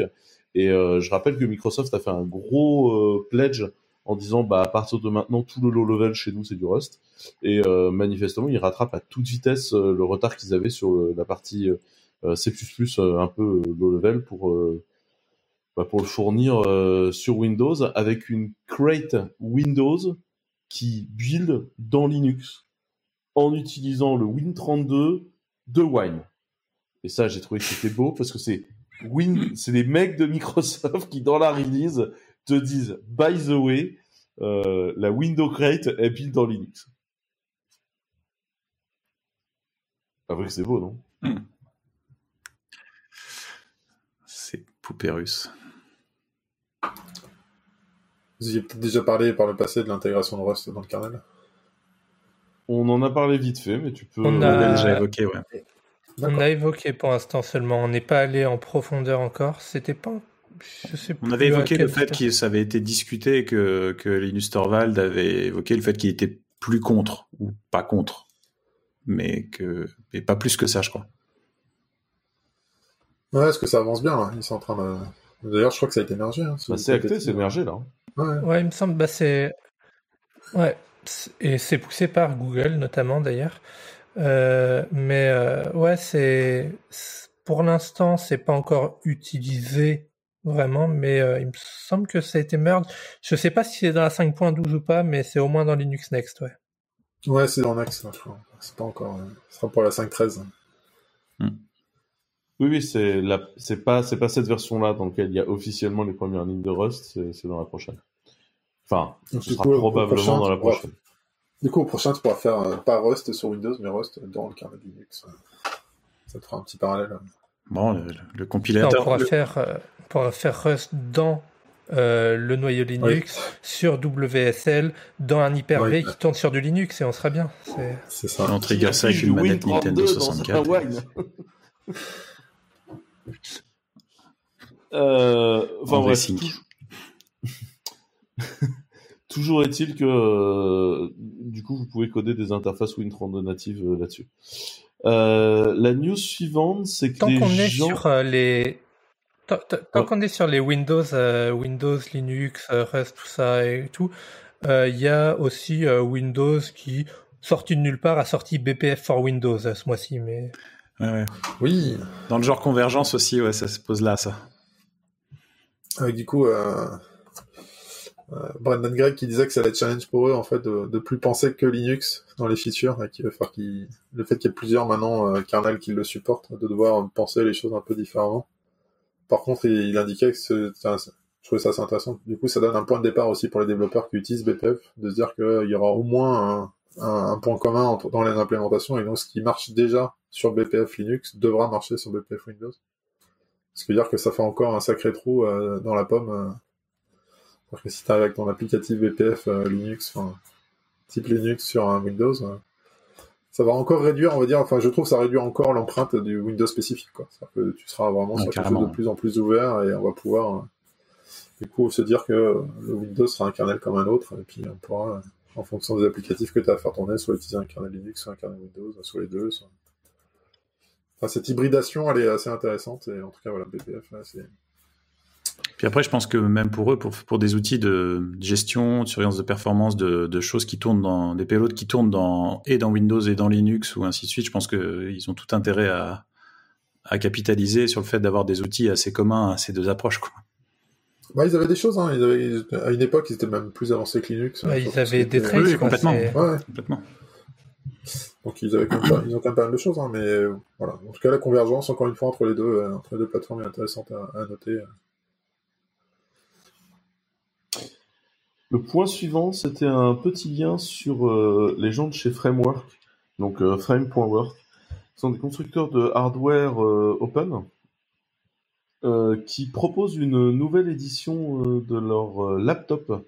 donc c'est un laptop qui est fait pour être euh, bricoler vous-même avec des choses qui sont euh, euh, assez open source, modulaires, donc plutôt des choses qu'on va garder dans le temps et juste changer les bouts qu'il faut changer. un truc qui normalement est assez upgradable et bricolable, tout en étant là sur des choses où, enfin, ils proposent du Core i7 qui tabasse à 4.8, 64 Go de RAM, 2 Tera de disque. Enfin, ils sont pas sur on n'est pas pour une petite machine là, on est parti sur un truc avec un gros moniteur 4K, euh, machin. Enfin, on n'est pas, euh, enfin voilà, c'est pas, c'est pas une ambition de faire un petit laptop. C'est vraiment sur euh, faire une belle machine avec une notion d'expansion pack un peu marrante aussi, plutôt que des adaptateurs pour aller mettre ce que vous voulez. Normalement, un truc bricolable. Là, c'est une pré-sortie avec livraison cet été. Je l'ai trouvé assez excitant ce hardware, euh, notamment avec un espèce de, touchpad qui ressemble vachement à celui de Chapel. Euh, je sais pas ce que vous en avez pensé euh, de ce laptop. Euh, je sais pas ce que vous pensez des laptops en général et de l'explosion qu'il y a aujourd'hui autour des vendeurs de laptops. Bah, L'approche open est toujours intéressante. Hein. on retrouve la notion de modularité. On avait vu ça sur un téléphone aussi à une époque à base de Grebus, etc. Donc il y avait cette notion. Alors, là, c'est fait différent. C'est vrai que ce côté euh, assemblage est intéressant. Euh, après, je pense qu'il faut être passionné parce que il y a quand même un surcoût qui est quand même assez conséquent. On est sur un ticket d'entrée à, plus de à plus de 1000 dollars, donc c'est quand même, enfin, c'est quand même pas pas anodin. Euh, après sur la partie open, bah on arrivera un peu. C'est le sujet que, en tout cas moi j'aime bien, c'est la partie open firmware on peut, même si c'est très open, je pense qu'il y a toute une partie, notamment le, le, BSP, qui sera pas, qui sera pas open sur la partie Intel. Donc voilà, on aura quand même une limitation, faut pas s'attendre à ce que 100% soit accessible. Euh, j'ai pas assez gratté pour voir s'ils proposaient du, du, du, Linux boot, euh, ce genre de choses pour avoir quelque chose de vraiment très open au niveau firmware. Après, le côté réparabilité, clairement, ça c'est quelque chose d'intéressant parce qu'aujourd'hui, il y a malheureusement trop de laptops euh, qui finissent à la poubelle parce que soit ils sont pas démontables, soit parce qu'il y a juste une pièce qui a cassé et que la référence est plus disponible. ça, ça peut être qu'un gros plus de pouvoir euh, faire un assemblage euh, soi-même des composants qui nous intéressent. Petit point bémol pour moi, dommage qu'il n'y ait pas un Proc euh, qui aujourd'hui offre un ratio consommation-performance qui est quand même imbattable sur le marché. Alors là, je retrouve pas, j'essaierai de retrouver le lien entre temps, mais j'ai vu euh, quelque chose d'assez équivalent à ce qu'il y avait sur Framework, mais avec, euh, chez un fournisseur euh, français. Enfin, en tout cas, le, site était français. Et il y avait de l'AMD et il y avait du Linux Boot. Donc je vais essayer de retrouver le lien, on hein. mettra dans les show notes. Hmm? Et ils font pas du core Ouais, ou du core boot. Euh, j'ai pas vu, mais peut-être. Ils ont, ils ont quand même. Euh... il y aurait, il y aurait, il y aurait tous, tout pour ça en face. Oui, il y en a probablement. Hein. Là, je, je suis pas assez gratté pour, euh, pour être affirmatif, mais en tout cas, ouais, c'est. Oh, attends, pas toujours. ça hein, pouvait supporter hors boot en plus de core boot, ça serait encore mieux. Hors boot étant core boot sans le C. Du coup, c'est core boot réécrit en Rust. Ils ont viré le C de core boot et du coup, ils ont appelé ça hors boot. C'est du CLS. J'aime beaucoup. Perso, à titre perso, du 4K sur un écran de 13 pouces, je trouve ça un peu excessif. Euh, que ce soit sur la taille ou sur la consommation, parce que les écrans 4K, malheureusement, consomment pas mal. Je sais pas trop ce que ça va donner en termes d'autonomie, mais sur du 13.5, je trouve ça un petit peu excessif. Tu, parles aux mauvaises personnes en disant ça à Marco et moi. On passe notre vie à foutre une résolution de bâtard sur nos 13 pouces avec tout décrit en tout petit. J'ai pas un 13 pouces. J'ai pas un 13 pouces. Sur un 13 pouces, je mettrai jamais du 4K. Oui, mais moi c'est pareil, je suis pas complètement 4, mais en vrai, je sais plus combien j'ai de côté de résolution, mais ma résolution elle est, forte. Euh, sur mes deux laptops, euh, ma résolution, ouais. T'es pas en 2007 ou un truc comme ça? 2560 de côté. C'est tout à hein. fait significatif ce que tu dis. Attends, c'est quoi la résolution? Attends, faut que je vois. 2560. excuse-moi, j'arrive pas à voir. En tout cas, euh, je pense que ce serait bien. Faudrait qu'on trouve quelqu'un qui fait du core boot toute la journée, qu'on invite une fois pour parler core boot. Ce serait cool, non? Ah, C'est hyper intéressant ces sujets-là.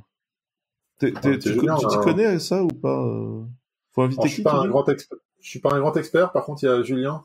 Euh, laisse-moi retrouver son nom de famille, euh, qui est un des un des devs euh, dans, ce, dans tout cet environnement-là, qui est français, qui travaille dans une boîte qui faisait du recyclage de matériel. Julien, Julien, ah putain, Villemain. Attends, je vais te retrouver son. Laisse-moi deux petites secondes. Je crois que c'est Julien Viard. Ouais, Julien Viard. Je vois plein de commits. Euh... Bah, Julien, français, de sa part. Euh, ouais. ouais, Julien, c'est un des, un des devs français. Euh. Donc, euh, oui, il faut, faut l'inviter. Julien Viard de Galbert notamment, euh, il était venu en parler parce que je fais aussi, donc je fais Canal Recipes, du coup là je sors quand même 6 boutiques, hein, je suis désolé. On fait aussi un oui, enfin, boutique associative qui est pas spécialement là pour euh, vendre. Ça va, ça reste. Voilà. Euh, non, non, non. Et donc on fait Embedded Recipes qui est le, le, petit frère en fait de Canal Recipes, qu'on a trop de sujets embarqués, donc en fait on a fait un, un, petit fork en disant on va mettre tous les sujets embarqués dans un truc qui ressemble, qui est pareil, qui est collé en termes de, de, de planning euh, mais voilà, qui a sa propre identité. Et donc, il était venu parler notamment euh, de comment tu testes du core boot euh, ou du Linux boot euh, d'un point de vue CI en fait. Parce que c'est bien beau de développer, mais il faut tester. Et donc, il avait mis en place un système qui leur permettait de tester euh, automatiquement leur code sur des machines modifiées. C'était assez intéressant. Je, peux vous, bah, je vous pointerai le, le, lien si vous voulez voir sa présentation, qui est assez intéressante sur comment on fait pour euh, tester du code embarqué Vaste question.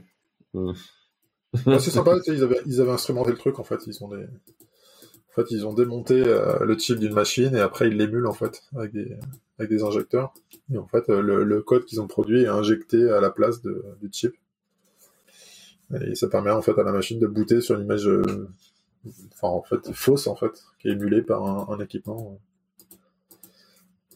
externe à la machine en fait. Et donc c'est intégré dans une CI, bah, tu peux tester. C'est aussi utilisé euh, par certains fabricants qui veulent fournir de, la BMC libre. Euh, tout ce qui est euh, tout ce qui est OpenBMC notamment, c'est à peu près la même, la même stratégie en fait. Ouais, dans les gens qui font du Open Compute aussi, il y a pas mal de gens qui travaillent là-dessus. Ouais, bah c'est proche, hein, c'est les mêmes personnes, hein, tu retrouves à peu près les mêmes, les mêmes profils et les mêmes, les mêmes sujets. Euh, très rapidement, euh, je vois un truc, un tools, c'est Vim Terminal. Expliquez-moi cette histoire. Tu ouvres ton Vim, tu tapes deux points terminal et tu as un terminal qui s'ouvre dans ton Vim. Voilà, c'est tout.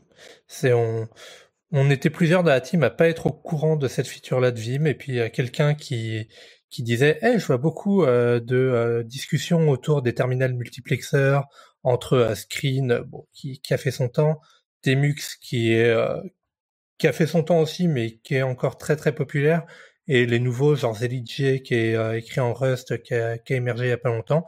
Il disait mais je vois personne parler de la feature de terminal de Vim qui permet de faire ça aussi vu que Vim fait du tiling tu fais des tiles, tu mets des tu ouvres des terminals avec deux points terminal et puis euh, et voilà, ça te fait ton terminal multiplexeur quoi. Donc voilà, c'était juste la petite anecdote de tu peux ouvrir un terminal dans ton Vim. Et du coup, tu peux faire un terminal multiplexeur dans Emacs aussi Oui, vu que tu peux ouvrir Vim dans Emacs. Et mettre un Tetris à côté. ok. Bon bah voilà, un truc que je vais utiliser tout le temps. Euh, le TLDR, TLDR Pages, qui a mis cette news? Euh, j'ai mis ça. Enfin, c'est peut-être, euh, c'est peut-être vieux comme comme Erod, hein, mais moi j'avais jamais, jamais, jamais entendu parler de ce truc.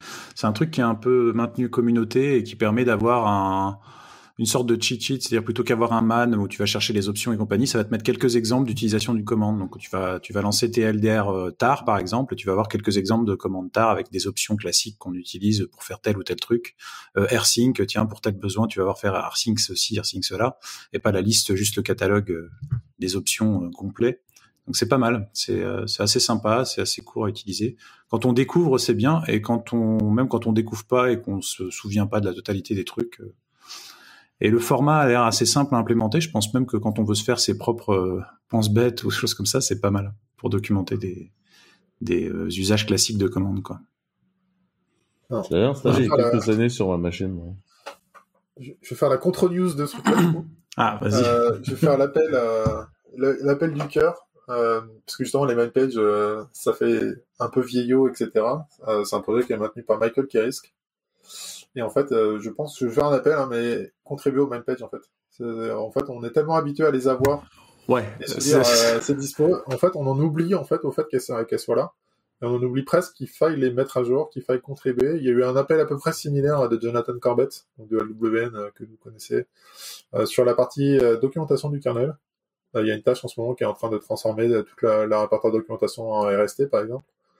Et il dit en fait toutes ces parties-là de documentation, que ce soit du kernel ou les main pages, ben, en fait c'est un peu laissé à l'abandon.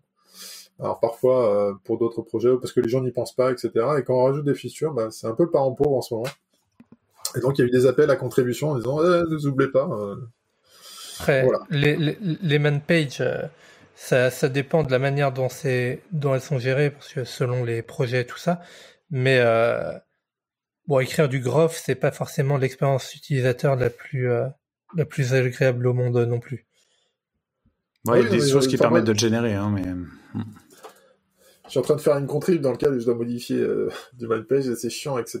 J'en conviens, mais malgré tout, il faut, je pense qu'il tant qu'on n'a pas quelque chose, enfin, il faut pas l'abandonner, quoi. Il faut pas. c'est clairement crucial. Hein. clairement, c'est indispensable. Alors si j'ai pas, si, j'ai pas, si j'ai pas été clair, en tout cas, je présentais pas cet outil euh, rigolo comme une alternative au manpage. Euh, c'est, c'est plus un outil de cheat sheet là en l'occurrence. Hein. Ma réaction, c'était plus par rapport à ce que tu disais. Ah, bah, normal. Hein. En fait, le même page est trop long et on a parfois envie de juste dire putain, c'est quoi le truc là? J'ai juste besoin d'avoir tout de suite l'info que je cherche et j'ai pas envie de passer 30 ans. À la limite, tu vas faire une Google Research pour dire je fais ça comme ça. Comment euh, pour faire ça plutôt que de lire la main page? Je suis complètement d'accord avec toi. C'était juste voilà, essayer de faire le pendant. Ah, mais c'est tout à fait complémentaire. On est d'accord. SVP contribue au main page, c'est pas c'est pas ingrat. Euh, enfin si, c'est un peu ingrat, mais il faut le faire euh, pour le bien de, de tout le monde. C'est ça, c'est clair. Euh, les quelques dernières news. Euh, la première, c'est qu'IBM vient d'annoncer qu'ils ont gravé quelque chose en 2 nanomètres. Alors, euh, quand ils disent quelque chose, euh, on sait même pas ce qu'ils ont gravé. Hein. Ils te disent juste, on a gravé une puce, on a collé de l'aigle dedans et ça a fait ce qu'on avait prévu. c'est plus une release. Ça ressemble plus à, à de l'annonce presse qu'autre chose. Mais a priori, on a pu envoyer quelque chose et, et genre ça a répondu coucou. Quoi c'est une manière aussi de se poser comme euh, ayant la capacité technique de le faire, quoi. C'est euh, et donc les usines qui vont avec, quoi. bah, les éléments qui étaient quand même intéressants sur la news, sur le wafer là qu'ils ont fait, c'est d'une part la densité qu'ils arrivent à obtenir de transistors, parce qu'il faut penser maintenant en trois dimensions, parce que les, les transistors sont en trois dimensions, mais c'est surtout euh, la, la, continuité du gain euh, de d'efficacité euh, d'électricité. C'est-à-dire qu'en gros, euh, ils disent qu'à perf égal, on va avoir trois quarts de conso en moins. Quoi. Et c'est là où ça va être vraiment, je trouve, par rapport à du 7 nano. Hein. Donc c'est par rapport à du TSMC 7 nano, t'as quand même trois quarts de conso en moins. Donc ça, ça peut faire des, des, des, processeurs soit extrêmement performants, soit des trucs hyper à basse conso. Et donc là, on peut euh, euh, trouver un intérêt. Aujourd'hui, la conso, c'est quand même le nerf de la guerre. Hein. Enfin, moi, de ce que je vois dans les data centers, euh, la conso, en side effect, en side effect, ça fait moins de chaleur aussi. Ouais, clairement. Donc c'est pour ça, c'est une vraie avancée. Et puis, il faut se souvenir que IBM euh, était à l'origine, en fait, de, de, la technique de fondage qui est utilisée aujourd'hui par TSMC euh, qui est le fondeur aujourd'hui qui bouscule Intel euh, par la fourniture de processeurs soit ARM, soit euh, Intel, enfin x86 avec AMD. Donc aujourd'hui, il y a quand même une grosse, grosse activité autour de, de ce sujet-là. Donc oui, ça reste de la recherche, etc. Mais on peut quand même espérer, vu qu'ils l'ont déjà fait sur le, sur le 7 et sur le 5 nano, que ça finisse par transitionner chez TSMC pour avoir quelque chose qui soit mettable en production. Et, n'oublions pas que sur la conso, si on fait des quantum leap comme ça, de, de, enfin, si, si vraiment on arrive à faire des, des gros bons comme ça de, de, de performance, euh, il y a des choses. Euh, il y avait, euh, c'était chez Huawei, ils avaient fait un téléphone qui n'avait plus de prise chargeur réseau, qui se rechargeait uniquement par les mouvements euh, du quotidien du téléphone, puis factuellement un peu en le posant sur une prise de recharge en induction. Mais l'idée, non mais c'était comme ça que le téléphone marche aujourd'hui. Mais si tu continues à faire baisser toute la conso, on pourrait imaginer des dispositifs électroniques euh, qui n'ont plus besoin d'être branchés. Jamais. Et ça, c'est, enfin, en termes d'usage et de ce que ça ouvre comme porte, je trouve ça assez dingue. Ça va être le retour du 3210, quoi. Le truc que tu télécharges, tu le cherches une fois, puis il tient une semaine ou 15 jours. Il sonne encore 20 ans plus tard. C'est ça. Bref, il se passe beaucoup de choses chez la fonte. C'est souvent ce qu'on dit hein, dans, dans ce podcast. On, on, invite les gens à aller voir. Euh, il y a euh, notamment Apple qui est venu foutre le, bordel euh, dans, dans l'écosystème du processeur avec les mains. Et on va pas nécessairement revenir sur le soc qu'a fait Apple aujourd'hui, mais clairement aujourd'hui il y, a une, il y a une poussée de plein de choses épisode qui se passent Et et je, pense que c'est une bonne chose que ça arrive et ça crée de l'innovation et ça crée de l'investigation et je trouve ça bien. Enfin, je trouve que c'est, c'est, une bonne chose. Et du coup, bah, ça prouve aussi qu'IBM est toujours dans la course et vend toujours de la techno à d'autres. Ok. Euh, la news suivante, je vous ai mis le petit lien. Euh, donc pour ceux qui auraient loupé la news, Cache Investigation a parlé de notre métier à tous. Euh, puisque donc Cache Investigation, avec à la fois ses qualités et ses travers, a fait tout un épisode sur la gestion de la donnée, sur qui prenait la donnée personnelle. C'est un, un sujet qui est important, surtout que je ne sais pas si vous avez suivi, mais et même si on n'a pas le temps d'en parler aujourd'hui, le cloud, le gouvernement français a sorti sa doctrine du cloud lundi dernier, je, je, suis encore un peu pantois de qui dans un ministère s'est dit genre on va sortir un truc et on va l'appeler doctrine et ça aura l'air positif tu vois. Je, je, je, sais pas trop comment t'en arrives à cette conclusion mais euh, mais du coup pour euh, pour fêter un peu cette euh, ce lancement Cache Investigation a, fait tout un reportage sur la gestion de la donnée ça allait travers de Cache euh, c'est une émission grand public moi je trouve que c'est intéressant d'éduquer euh, les gens sur ce qui se passe je pense que c'est important d'interpeller les gens sur ce qui se passe je suis pas à 200% derrière tout ce qui est dit dans ce reportage, mais je le trouve euh, pertinent et je pense que c'est important que ça existe. Et surtout, c'est un bon outil de vulgarisation. Euh, je pense, euh, voilà. Donc, je vous ai mis le lien là. Je sais pas si vous avez un truc sur lequel vous voulez rebondir ou pas du tout.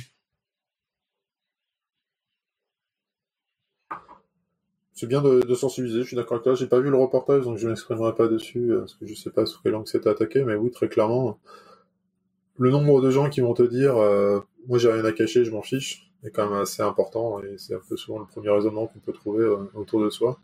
D'éduquer à qu'est-ce que cette donnée-là, qu'est-ce qu'elle vaut et à quoi elle sert, c'est quelque chose qui me semble intéressant. Donc si ça peut toucher le grand public et de se dire la prochaine fois je vais faire gaffe et je vais éviter de, filer à des, entreprises privées. Euh. Ce serait bien que ça touche le grand public et les responsables publics aussi, parce que il y a un gros problème d'éducation de ce côté-là aussi, hein, parce que c'est quand même assez à côté de la plaque, quoi. Ouais, petit exemple à la con, hein, à l'école de, de mon garçon, il proposait à ce que les enfants euh, puissent payer, la, enfin rentrer à la cantine avec un système, tu sais, un peu comme dans les data centers où tu passes ta main sur une plaque pour prendre des empreintes biométriques. Pour, euh... Et donc l'argument, vraiment, hein, j'ai vu le truc, mais pourquoi en fait? Ah bah comme ça, il peut pas perdre sa carte. Bah, il m'en fiche, bah, il perdra sa carte s'il veut, mais j'ai pas filé euh, des infos biométriques de mon enfant à une entreprise privée parce que du coup, c'est même pas euh, ça, c'est pas un truc étatique ou quoi que ce soit. Là, c'est une entreprise privée qui gère la cantine, qui récupère des infos. c'est, c'est un niveau de précision que, que ça, hein, mais dans le principe de dire, je vais utiliser de la biométrie euh, de mon enfant pour ouvrir, pour qu'il puisse aller bouffer à la cantine. C'est ben non. Et le nombre de parents qui disent, bah, ouais, au moins c'est bien comme ça, il perdra pas sa carte. C'est ben non. Enfin, non, non. Petit carnet de tickets papier, hein, c'est bien aussi. Ouais, ou elle un bracelet, tu vois. Un bracelet NFC, on n'en parle plus, quoi. C'est. Ah, bref, voilà. Donc, je trouvais, voilà, il y a plein d'exemples comme ça, mais. Je voir que ça marche avec les ondes. Marc-Antoine Perrenou, ton bracelet NFC, c'est les ondes. T'es sûr que tu veux que ton gamin croise des ondes? C'est vrai, ça. Bon, ça, c'est les, les chemtrails, après. Les, les, gamins, ils croisent suffisamment de micro-ondes pour être vaccinés toute leur vie, hein, c'est. tu veux dire que le soleil euh, sunshine sur la Terre? Du coup, on va être à la puce sous la peau, comme ça, ils vont pas la perdre. C'est ça? Et voilà. C'est ça ta proposition, en fait. C'est exactement ça. Pas mieux. Note que je sais pas du coup, est-ce que, ça devient est-ce que ça devient biométrique? Ah bah non, c'est pas biométrique. C'est pas de la, pas de la quantification du bio. Si c'est à l'intérieur de ton corps, est-ce qu'on peut considérer que c'est biométrique? À part techniquement, j'entends, légalement. Ceci dit, pour avoir cherché pour, un, pour des amis il n'y a pas longtemps, les puces NFC pour chat sur AliExpress, euh, t'es vraiment à pas cher, t'as le kit pour les poser en même temps. Si ça marche sur l'animal... Euh... Ah, pour ouvrir les châtiers, hein. C'est pour ça pour les pangolins. Bon, on dérive, on dérive. Bon, ça dérape, ça dérape. C'est la fin. C'est le moment. Euh, ce que je vous propose, c'est euh, peut-être euh, rappelez-nous où on peut vous trouver. Marc-Antoine, où est-ce qu'on peut te retrouver? On peut me retrouver chez moi en télétravail, et... sur, sur GitHub et sur Twitter pour, pour du, du, de l'open source et, et du shitpost de qualité. c'est @kerusp, K-E-R-U-S-P-E et des discussions de crêpes et de galettes avec notre ami Erwan aussi. bien sûr, j'ai oublié de le dire en introduction, mais c'est comme ça qu'on a discuté les premières fois via d'autres personnes interposées. puisque, tu, puisque tu parles, où peut-on te retrouver, Erwan? Alors moi, on peut me retrouver, euh, allez, on va prendre les trucs les plus modernes, Twitter, euh, GitHub, et pour les plus vieux, sur l'IRC, euh, Erwan, Erwan underscore taf. On sur Freenode au FTC, et puis, euh, ça doit être Eron alias Erin sur Twitter et sur GitHub. Et, euh, et, euh, bien sûr, au prochain Kernel Recipes, où tu ah peux bah nous faire l'annonce qu'il y aura un prochain Kernel Recipes? Pas de prochain oui, Kernel il c'est sûr. après, voilà, la date et le moment, c'est encore indécis. Est-ce que ce sera cette année? Ça nous paraît compliqué à cause du sanitaire, ça ferait prendre trop de risques. d'un point de vue organisation puis sanitaire, parce qu'on ne sait pas si les gens pourront voyager, parce qu'on a comme on va dire une, audience internationale, donc on aimerait que les gens quand même puissent venir. Euh, il y en a qui viennent du Mexique, des États-Unis, enfin d'Asie, etc. Donc, euh, si on peut, s'ils peuvent pas venir, on sera un petit peu triste de pas les voir. Euh, donc voilà, pour l'instant, on essaie de regarder peut-être début 2022. et là, c'est-à-dire retrouver une, date, parce qu'il faut toujours avoir une date un peu marquante pour que les gens se souviennent qu'à telle date, je vais là-bas. Parce qu'on a des gens qui voyagent beaucoup, donc on peut pas non plus mettre la date n'importe quand. Donc voilà, c'est en discussion avec les, organisateurs et puis les, nos gros supporters, euh, nos habituels, hein, pour essayer de voir quand est-ce qu'on peut coller ça. Mais voilà, on peut espérer euh, peut-être début, début 2022. Ouais. Et Pierre-Antoine ce, sera, à Paris. Et puis voilà, c'est très peu cher, euh, c'est but. enfin, un des concepts, c'est qu'un chômeur, un étudiant ou un professionnel puisse venir avec la même facilité. on veut pas d'une conférence à 800 1000 balles qui du coup devient élitiste. il faut vraiment que ce soit accessible. Donc en général, c'est quelques dizaines d'euros max par jour. pour vraiment que ce soit avec la bouffe intégrée. Hein, pour que ce soit vraiment convivial et, et très accessible. Par contre, bah, la contrepartie, c'est que le mot de passe étant fixe, l'inscription dure quelques minutes seulement. Mais elle est équitable, tout le monde a sa chance. Voilà, je ferme mon M6 boutique. Euh, et, toi, Pierre-Antoine, où est-ce qu'on peut te retrouver? Bah moi, euh, pour être original aussi, Twitter, euh, GitHub moins actif, mais Twitter, je shitpost aussi. Et et, et puis j'espère un jour aussi dans, à Vox Days Luxembourg en conférence aussi. si un jour on arrive aussi à l'organiser, on est sur le même constat. Je crois que 2021 c'est mort, mais que c'est reparti pour 2022 quoi. Je vais pas vous mentir. Euh, en espérant que ce sera le cas. Économies sur le budget d'Evrel cette année. c'est sûr. Par contre, on avait commandé tous les goodies de l'année 2020 en janvier. Et eh ben, on n'a pas fait des économies sur le budget stockage des goodies. voilà. C'est certain. Bien, et eh ben je vous laisse, on se quitte avec la musique choisie par Erwan. On est sur un classique, on est sur du Madonna, on se... She's made it through the wilderness somehow. Enfin, on te remercie. c'est pas une version classique. She didn't know how lost C'est sorti par un barbu, du coup, toi, c'est un peu raccord avec le thème. Until she found... Ah oui, d'accord. Donc, eh oui. on, on, se quitte, on se quitte sur une, une, une bonne version euh, d'une... d'une euh, merci encore d'être venu, euh, Erwan. Euh, j'espère qu'on se reproduira. Merci à tous. Très bientôt. Merci encore. Salut. Salut. Salut. Ciao. Shiny and new. Ah, like a virgin. Touch for the very first time. Like a virgin in time, gonna give you all her love. Her fear is fading fast. In saving it all for you, only love can last. She's so fine, and she's thine.